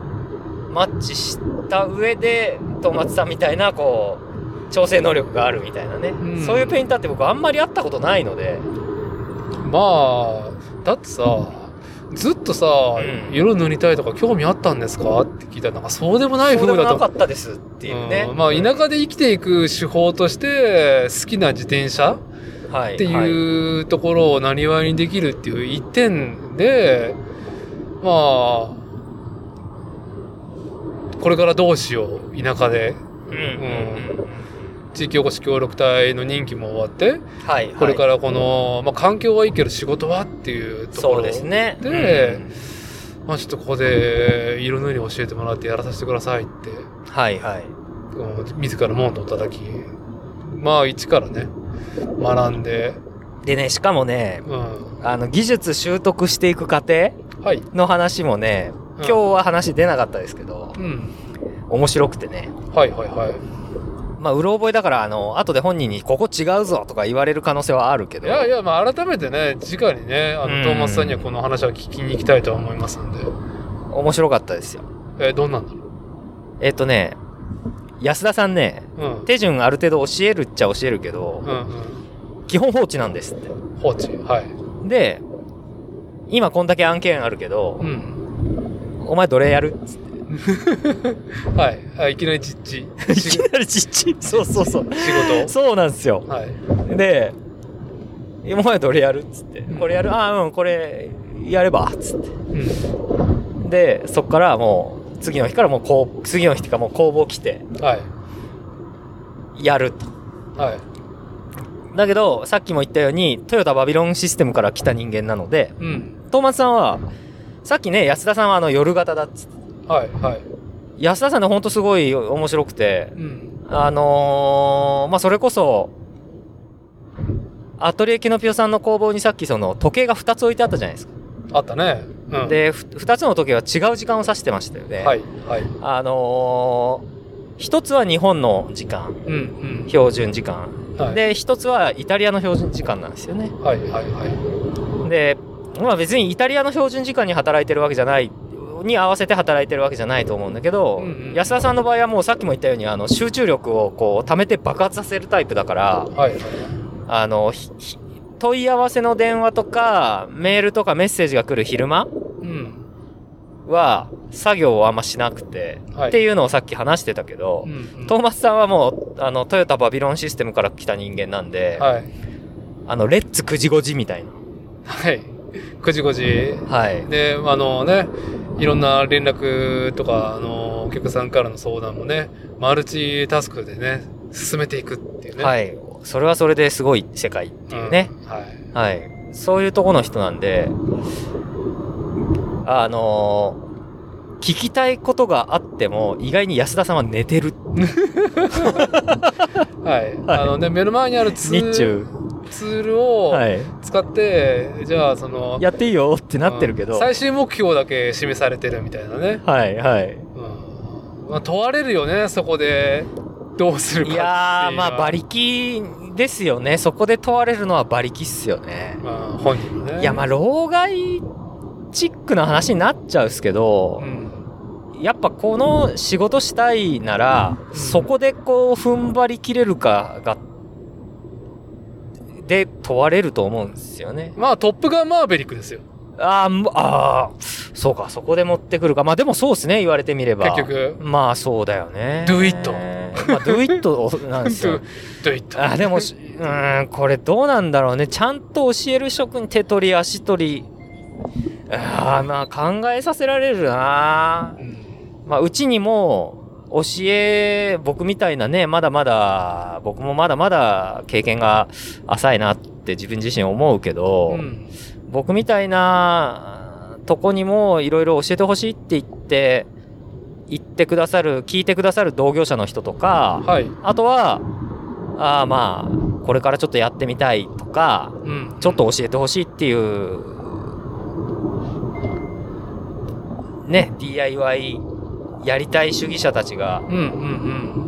ん来てくれるけど、うん。はい。僕割と手取り足取り教えちゃうタイプなんですよ。まあ性格でもありし、あり、うん。まあ、そういう風じゃないと伝えれないっていううとこーん、かな。まあ、あと、怪我されても嫌だしね。ろ。はい。うーん。まあ、ちょっとやっぱり作業の性格が違うからっていうのもあるけど、ああ、そのペイントと比べて、ペね。イントと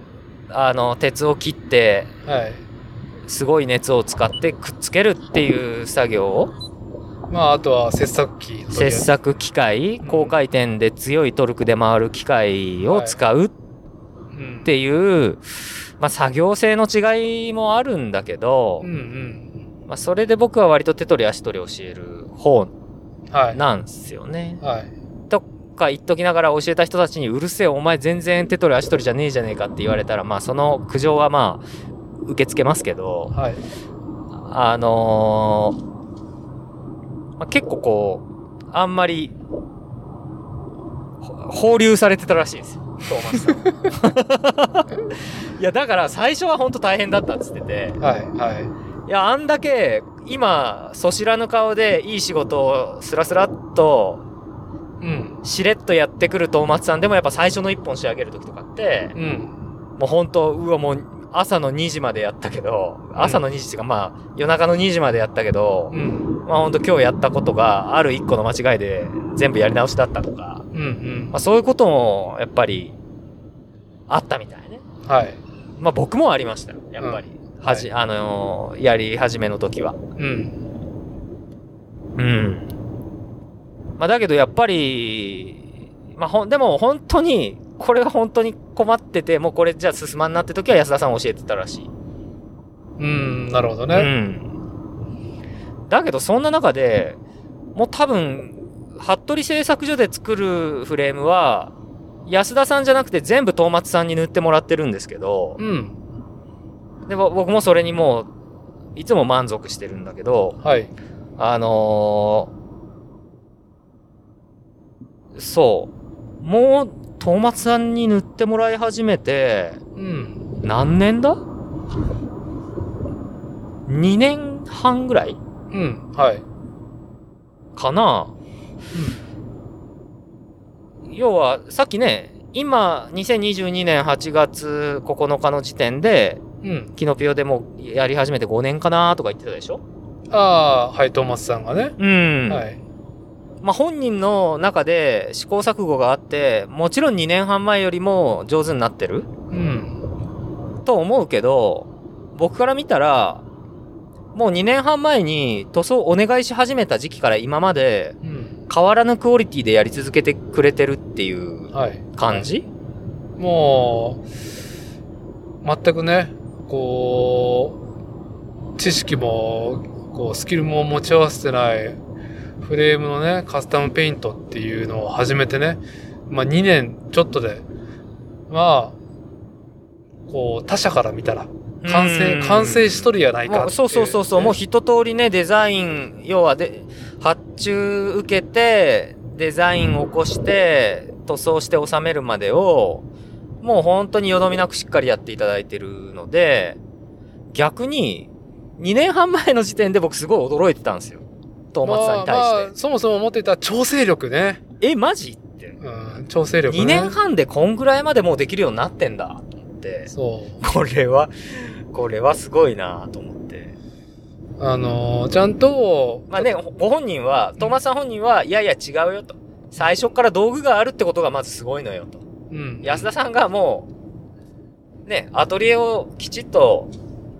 一通りできるところまで道筋作ってある作業場があるから、アトリエがあるからできるんだよっていう話はするけど、してたけどう、ん。まあ、安田さんもすげえけど、トーマスさんもすげえなと。すごいね。すごいと思う。2年半でも、そう、キャリアを聞いて僕もぎょっとした。うん本当に年数をね。いやー、すごい。まあだから、本当に、しんくんとのね、その仕事のやりとりが始まった時にはもうスタイルが確立しててね、スタイルって何かって言ったら塗装ができる結果よりも、まあ、接触力だよね。まあそうっすうね。ん。で、ちゃんとその伝わるように見せ方が必要だから、まあ、キャドに色塗った、なんだろうね。そうっすね。えーっと検討イラストレーター。そう、検討図みたいな。まあ、あれは安田さんが最初にやってて、イラストレーターで。あれ、イラレでやってるんですけど。あ、はいはいはい。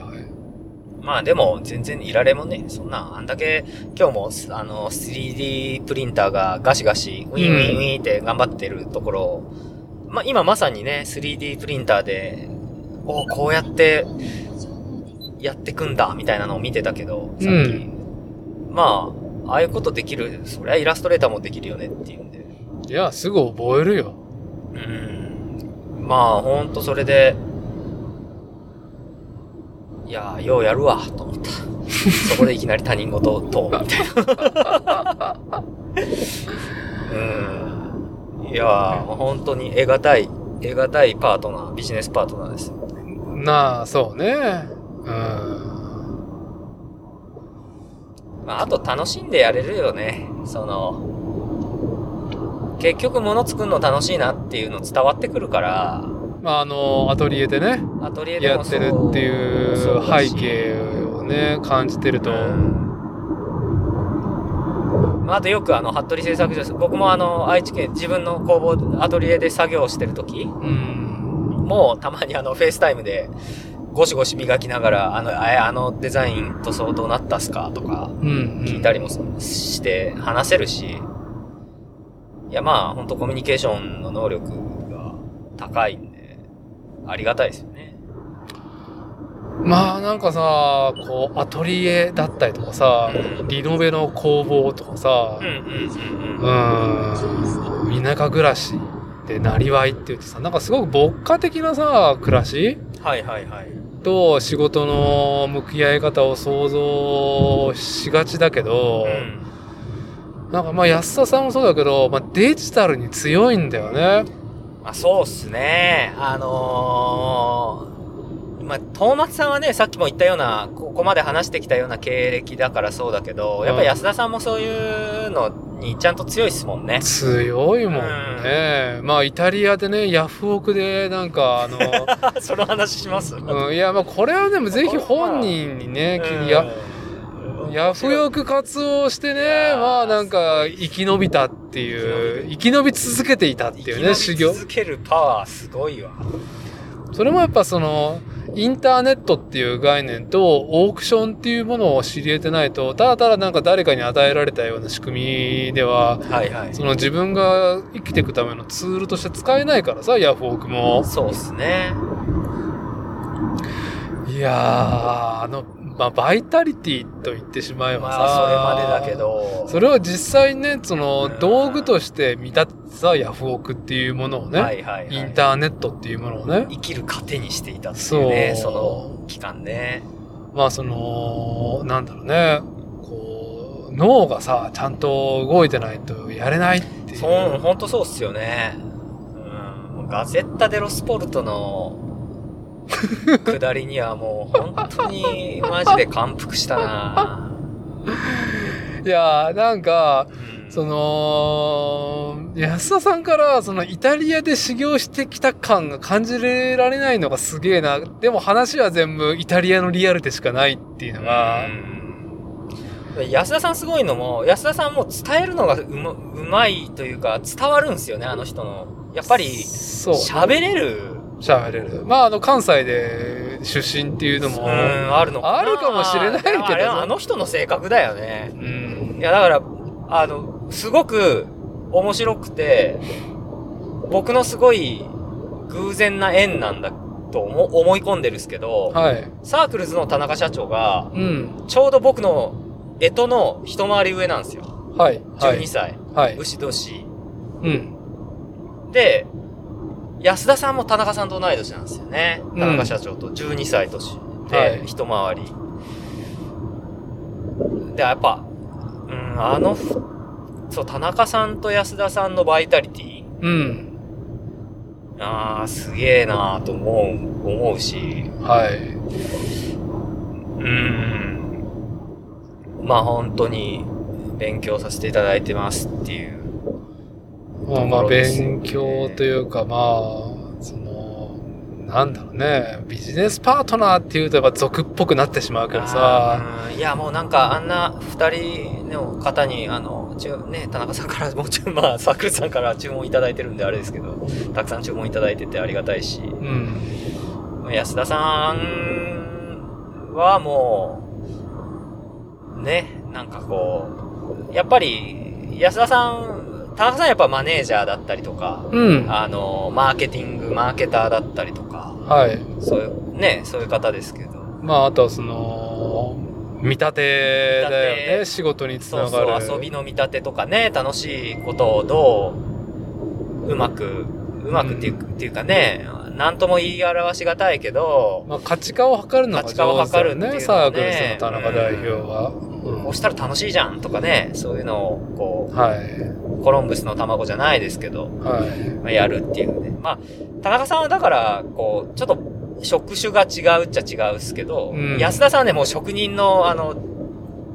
大先輩みたいなね、そううね。ん、感じがしますよね。まあ、ちょっと職人っていう概念もちょっと、ちょっと、なんか新しい。まあ新しい職人だと思いますよ、安田さんとかは。うんまあ、今を生き抜く、日本今の日本をサバイブしていく職人、これは自転車業界にも限らずね、はいはいはい。サバイブしていく必要なスキル考えと、まうんまあビジョンあるしあ、ね。うん本人のバイタリテ未来へィのっていうのを感じたね、僕は。ねぼ僕なんか安田さん相手だと、なんかあんまり年上の先輩職人だからってあんまりかしこまると安田さんに対して失礼だなって思ってる、思ってるんですよ。まあ、大体で接しとったね。そうそう、あのね、わざと変にもう、もうため、あため打ち状態になるってそうだたまねにあるですよね。うんうん。まあそういうとこで、ね、さっきやっぱ、安田さんもズッローさんとね、師匠と喧嘩するっつってたし。ううん、うん、うん。ん。いやー、なんかさ、今まそこに言い合で、えるのいいっすよね。はい、あのー、イタリア、日本人がイタリアのありように傾向したりとか、うんそれを、なんだろうね、プロモーションする感じだと、なんか朝黒くて、あの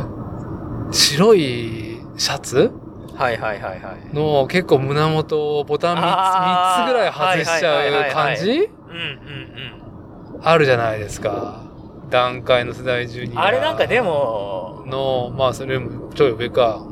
僕の両親、両親がっていうか、親父なんかもうあの、欧欧米かぶれミーハー親父だからう、ん。憧れていくんだけど、みたいなはまあ夫婦旅行でね、い。行くんですよ。うん。はい。イタリア行くとか言って、ういいなぁと思いながら、はい、行ってらっしゃいって、97歳のばあさんと犬の世話が俺がやっとくよ、みたいな話ですけん。ど、うんあのー、なんか言ってました。ガイドさんが言ってて、イタリア人の男イコール、なんか胸はだけて、うん。あのー、おしゃれで、女好きでナンパしまくるみたいなのは、実は意外に少数派で、うん。はい。イタリア人の男の人結構シャイなんですよ。うん。あの、ナンパしてる人たちは意外にうん。う移民あるいはジプシーのか人たちとか、ん。なるほどそっね。ち系の、そっちの人たちが結構多いですよ、つって。うんうんあれ意外にそのシャイな人も多いんですよ、イタリアの人は、つって。うんうんシャイな男の人はね。うん。はい。いうのを言ってて、うん。あのーまあ、我々のイメージだとね、本当にあの、ジローラモさんみたいな、まあね。ちあょい悪いの、親父みたいな。フルカラーのね、雑誌レオンみたいなそう感そうじそう、だレよね。オンみたいなね。はいいやーで安田さんがねもう全くそういう属性白シャツ胸肌系とは全く180度逆の属性っていうねそうですね。あ、でも展示会の時とかは、うん安田さん結構、あの、肌系じゃないけど、ちゃあんちゃんととシュッとした。フォーマルをちゃんそうそとうそうそう。使い分けるかっこいいか、ちゃんと。はなるほど、い。なるほどあれで来ますよ。あ、でもなんか去年のハンドメイドバイシクル展、去年じゃない、あの、コロナになる直前のハンドメイドバイシクル展で、シンクも言ったやつ行ってたやつ行ってたやうんつでは、あれ、一応俺ら日本のブランドだっつって、なんか二人とも着物じゃないなんかサムエかななんか着て、着てたな、二人で。あトーマツそさ うんとキノピオさんで、えー、何やってんの つって言って。朝、展示会着いたら、何やってんすかつって言っなるほどまあちょっとなんか本人のこたちのことをね我々が外野がずっと感想を述べるのもなんかリアリティに欠けるんで、まあ、これぐらいにしときますけどまあちょっとね今日私伊達のねなんだろう休息っていう意味ではあーなんかすげえいい刺激というかリアルがすげえってっていう。久々に、リアルがすごい、生命力すごいよね。あこのう、感じれたな。うまいパンはうまいってうまいパンはうまいとか言って。同じあの、うん熱が熱が強すぎて同じうんこ意味のことを2回言ってるそう、美味しいご飯うまい。美味しいご飯はうまいみたいななんか、いやー、ちょっと度肝を抜かれたっていうね。いやもう空気がね空気がね、としか言いようがない、ない。うん、いや、ちょっとね、ちょっといかんいかん。あそこでサいかんボわサボって自分の時間を浪費し他人の時間を奪うっていうことをうんやってしまうねあの空気感は、まあ、だから安田さんが作りたかった環境とかってわかるもんちょっとあそりゃいいよこの環境があってあうんそりゃあの環境そりゃあの環境をねあ作れたら制作にねいいコンディションでずっと臨めるだろうしうんやっぱ環境作りって大事ですね、それをね、自らの手でね。自らの手で DIY して DIY して作ってっていうんで、あまあ、僕が持ってないたくましさだよなあ、そうね。まあ、なんか、だけど、はい。それの話をね突っ込んでしたこともあるけど、うん。まあそれはいいやはい。はい。まあ、生きる術としての DIY いやのー DIY 力をね、なんか見せつ安田さんのね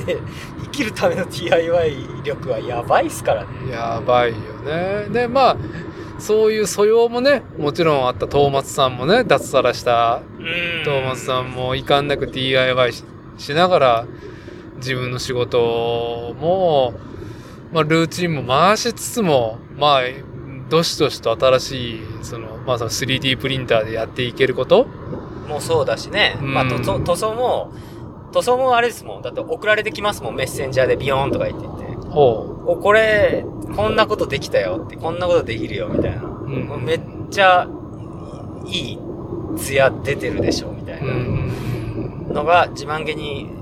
ねあの送られてきたりするんではい。面白いですよねいやー、なんかね、ちょっと、まあ、昨日はね、えーくしくもサークルズさんにたまたま都合がついたんで、あー私は言ってましたねほん SNS 頼りで本当見に、ました見ましたすっげえ久しぶりに実店舗行って、で、アーリーバーツで昼飯食って、で、まあ、すっかりね、あのーなんだろう、古参のメンバーね、スタッフは、まあ、内勤になったりとかさ、ああはうん、他の部署に行ってて、い、ねサークルズさんもう、ももう、ヤナックぐらい立しか、派にな,、ね、そうなっててねケイティとヤナックしか知る、知ってる人がいないっていう状態で、まあ、あそこもさ、要は、非常にすごい空気を作ってるじゃないですか、はいアーバンサイトでねう。んうん、日本国内と言っても過言ではない特別性、スペシャル感はいはいでも、なんだろう、敷居を高くしたいわけではないっていうね、ところ、ね、わざわざ敷居を高くしたくないけど理想が高いみたいなそう。その矛盾矛盾することを一生懸命突き詰めて頑張るみたいなまあね、木ぐらいは、低いが、まあ、なんだろうね、こう、まあ、真にこう熱量高いものがあるっていうところがサークルズだとは思うけど、まあ、それとはなんかね、違うベクトルのものが、あの、イナのアトリエキノピオ。まあこのね、まあ、常滑からだと本当に2時間半以上かけてきてるんですけどうん、うんうんうんまあね今日はなんかもう僕本当にあの VIP 待遇ではい。はいあの私はただ助手席で酒を飲むだけの肉会、はいああ噛まずに言えましたはいはい素晴らしはいい。いい感じです。あざっすまあ、この距離も含めてね、今ね全然、目下、中央道高あ速あもうでをもダウン多治見に来ました多治見ん時時に時まで来ましたねああ、来たね。だいぶ来たあもうだいね。ぶ来ましたはいい。さすがダウンヒル、速度が速いっていう。あとフォレスターのね、コーナリング性能が、調子がいいですね。うん高いから、もう本当にこんなね、だべりながらでも全然、全然いいよ。こう、ストストレスとかなんかこう、な、ストレスだね。こう、安心感が違うっていう。はいところで、まあ、車内収録して、まあ、締めの方向に行きたいけど、まあ、ちょっと、キンキンではないと思いますけど、まあ、改めてね、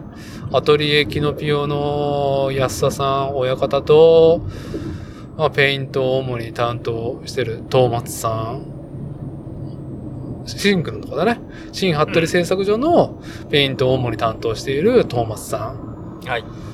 二人からね、いろいろまた話を聞きに伺いたいですね。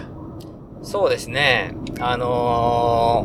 ー、うん。どうですかね。まあ、ちょっと今、稲、長野の稲でさえ暑いっちゃ暑いですけど、うん。ちょっと涼しくなってね。ははい。危なかったもん。やっぱああいうとこでちょっと帰りますわって言える俺って大人になったな って。初老が何言ってんなって感じ。あのままいくらでも折れるわい。。入れるってしい、うあーだいたいあの後ね、よし、晩飯行くぞとか言って言って、んね、一緒にご飯行くみたいなね。そう。流れになりがちなんですよいやーなりがちでね、はいでも飲んだけいいじゃんみたいな感じになったらね、もう飲む乗っかるしかないって感じになりそうだから。はい。まあちょっとね、あー大人の決断で、そろそろちょっと追い騙しますって言えた俺偉いなっていう はい。ところだけど、はい。まあ改めてシンク行きましょう。はそうですね。はい。あのー、またちょっと、ちょっと調整役は僕がやるんで、い。あ、アトリエキ一ノピ番信オ、用できないやつみたいな。アトリエキノピオさんとの ね、いや、はいはい全然お任せします。はい。なんでだ、だって俺、本当に、あの、冷やかしてしかないからね。いやー、今日ね、なんかちょっと、こう、挨拶ぐらいで終わるかなと思ったら全然終わらなかったってうんいう。挨拶してもなんか、僕とね、はいアトリエキノピオさんで何か仕事とか、いまやあーそれこそフレームを出すしかねえっていうところになってくるから、いやー、もう、モックル顔。もうこれ買うしかないって僕らね、買いうしつかもないね、本当に。でも、はい伊達さん、もうちょっと年食ったらモックルありじゃないですか。ありだよ。もう。もうちょっとね。は全然ありですよ。い。いいと思いますよ。はい。木の自転車って、作るの難しいんですよ。いや、難しい。鉄の方が容易だよ。うん座標を決めるの、寸法座標を決めるのは。いや安田さんのモックルがすげえのは、う鉄基準の木製自転車。ん。そうね。はうん全然ふにゃふにゃしないし、はいちゃんと走るから。い。そうよ。なんかね、ガタつき全然、ガタつきというか、うん。その、自転車っていう乗り物、はい。しかもスポーツ自転車に乗ってる身としてはね、はいはいはあのまあ、その、こう、スポーツ自転車相当のパーツがね、全部入ってるからさ、い。うんうんうん。なんか何も違和感がなかったもんね。うん。ね。いや、す素晴らしいですよね。うん木の自転車はやっぱりこういう感じかなってないもん。ないっすね。ただただいい自転車っていい。いう自転車だったってっていう。いう。はい。はい。じゃあ、まあ、シンくん最後に何かありますか最後に、まあ今日僕も、結構久しぶりにキノピオさんお邪魔したんじゃないかな。うん。あのーこう、腐らずに、また、明日から頑張りたいと思います。あまあそういう気分になれるとこだよね。本は当いしんくんがあそこにサボりに行く気持ちはよ、 よくわかるわ。本当に。あそこ。いろんな意味で空気がうめえわっていううね。ーん、本当にね、いい空気作り出し、いい空気作り出してんなって思いますね。はい。ちょっとやっぱああいう、あの空気を、すげえ根性で作り上げたっていう。根性だいやね。、根性でしょう。はいやもう精神論嫌いっすけどあ、何事もそんなスマートにはいかないことが、い。うん。っていうか、うんなんかいや作り出そうとかしたら、まあ、スマートにいかないことがほとんどなんで、まどっかで誰かが、なんか割に合わねえ部分を補ってやってることことが多いんであ。、うん、うん。いや、まあ、その、だったらば、まあ、その過程すら楽しめればいいかなと思うし、はい、はいそ。の過程楽しめねえぐらいだったら、俺は、それはやらないうん。というふうに思いましたね。はい。はい。まあ、キルピさんとかを応報するとね。まあ、まざまざとそういう感じをね。やっぱあれ作れる、ああいう、あのいう現、ああいう現場作れるっていうのは、もうやっぱ安田さんの修行の、はうい。ん、あの、賜物だなっていうのは思いますし。はいで。そこにやっぱ、東松さんはが、東松さんみたいなああいう実務ができるし、で、安田さんができない新しい、今の、ね、さっきの 3D プリンターの話もあるい。うし、んうん。それでこれからはまたなんか物を作るっていうなってどうなってくんだろうなっていうね。ねうん。え。はい。楽しみです。ははいい。。じゃあ、今日の、あーこの社内収録、新服部製作所、服部深夜との、うーん収録はですね、シンくんが飲んでるビールがね、なくなったっていうところですね。今日のところはこの辺っていうところで、まあ、運転に集中して、はい。あのーまずは愛知県大口町、新君ち、そして私は常滑のうちにね、えー帰りたいと思います。じゃあ、新君今日はね、アテンドありがとうございました。こちらこそありがとうございました。はい、それでは今回は以上となります。あと、あ何んキノピオさん、アトリエキノピオの、おー安田さんと東松さん、ありがとうございました。はい、おありがとうございました。お邪魔しました。邪魔しました。というところで、はい今回は以上となります。はいありがとうございました。ありがとうございました。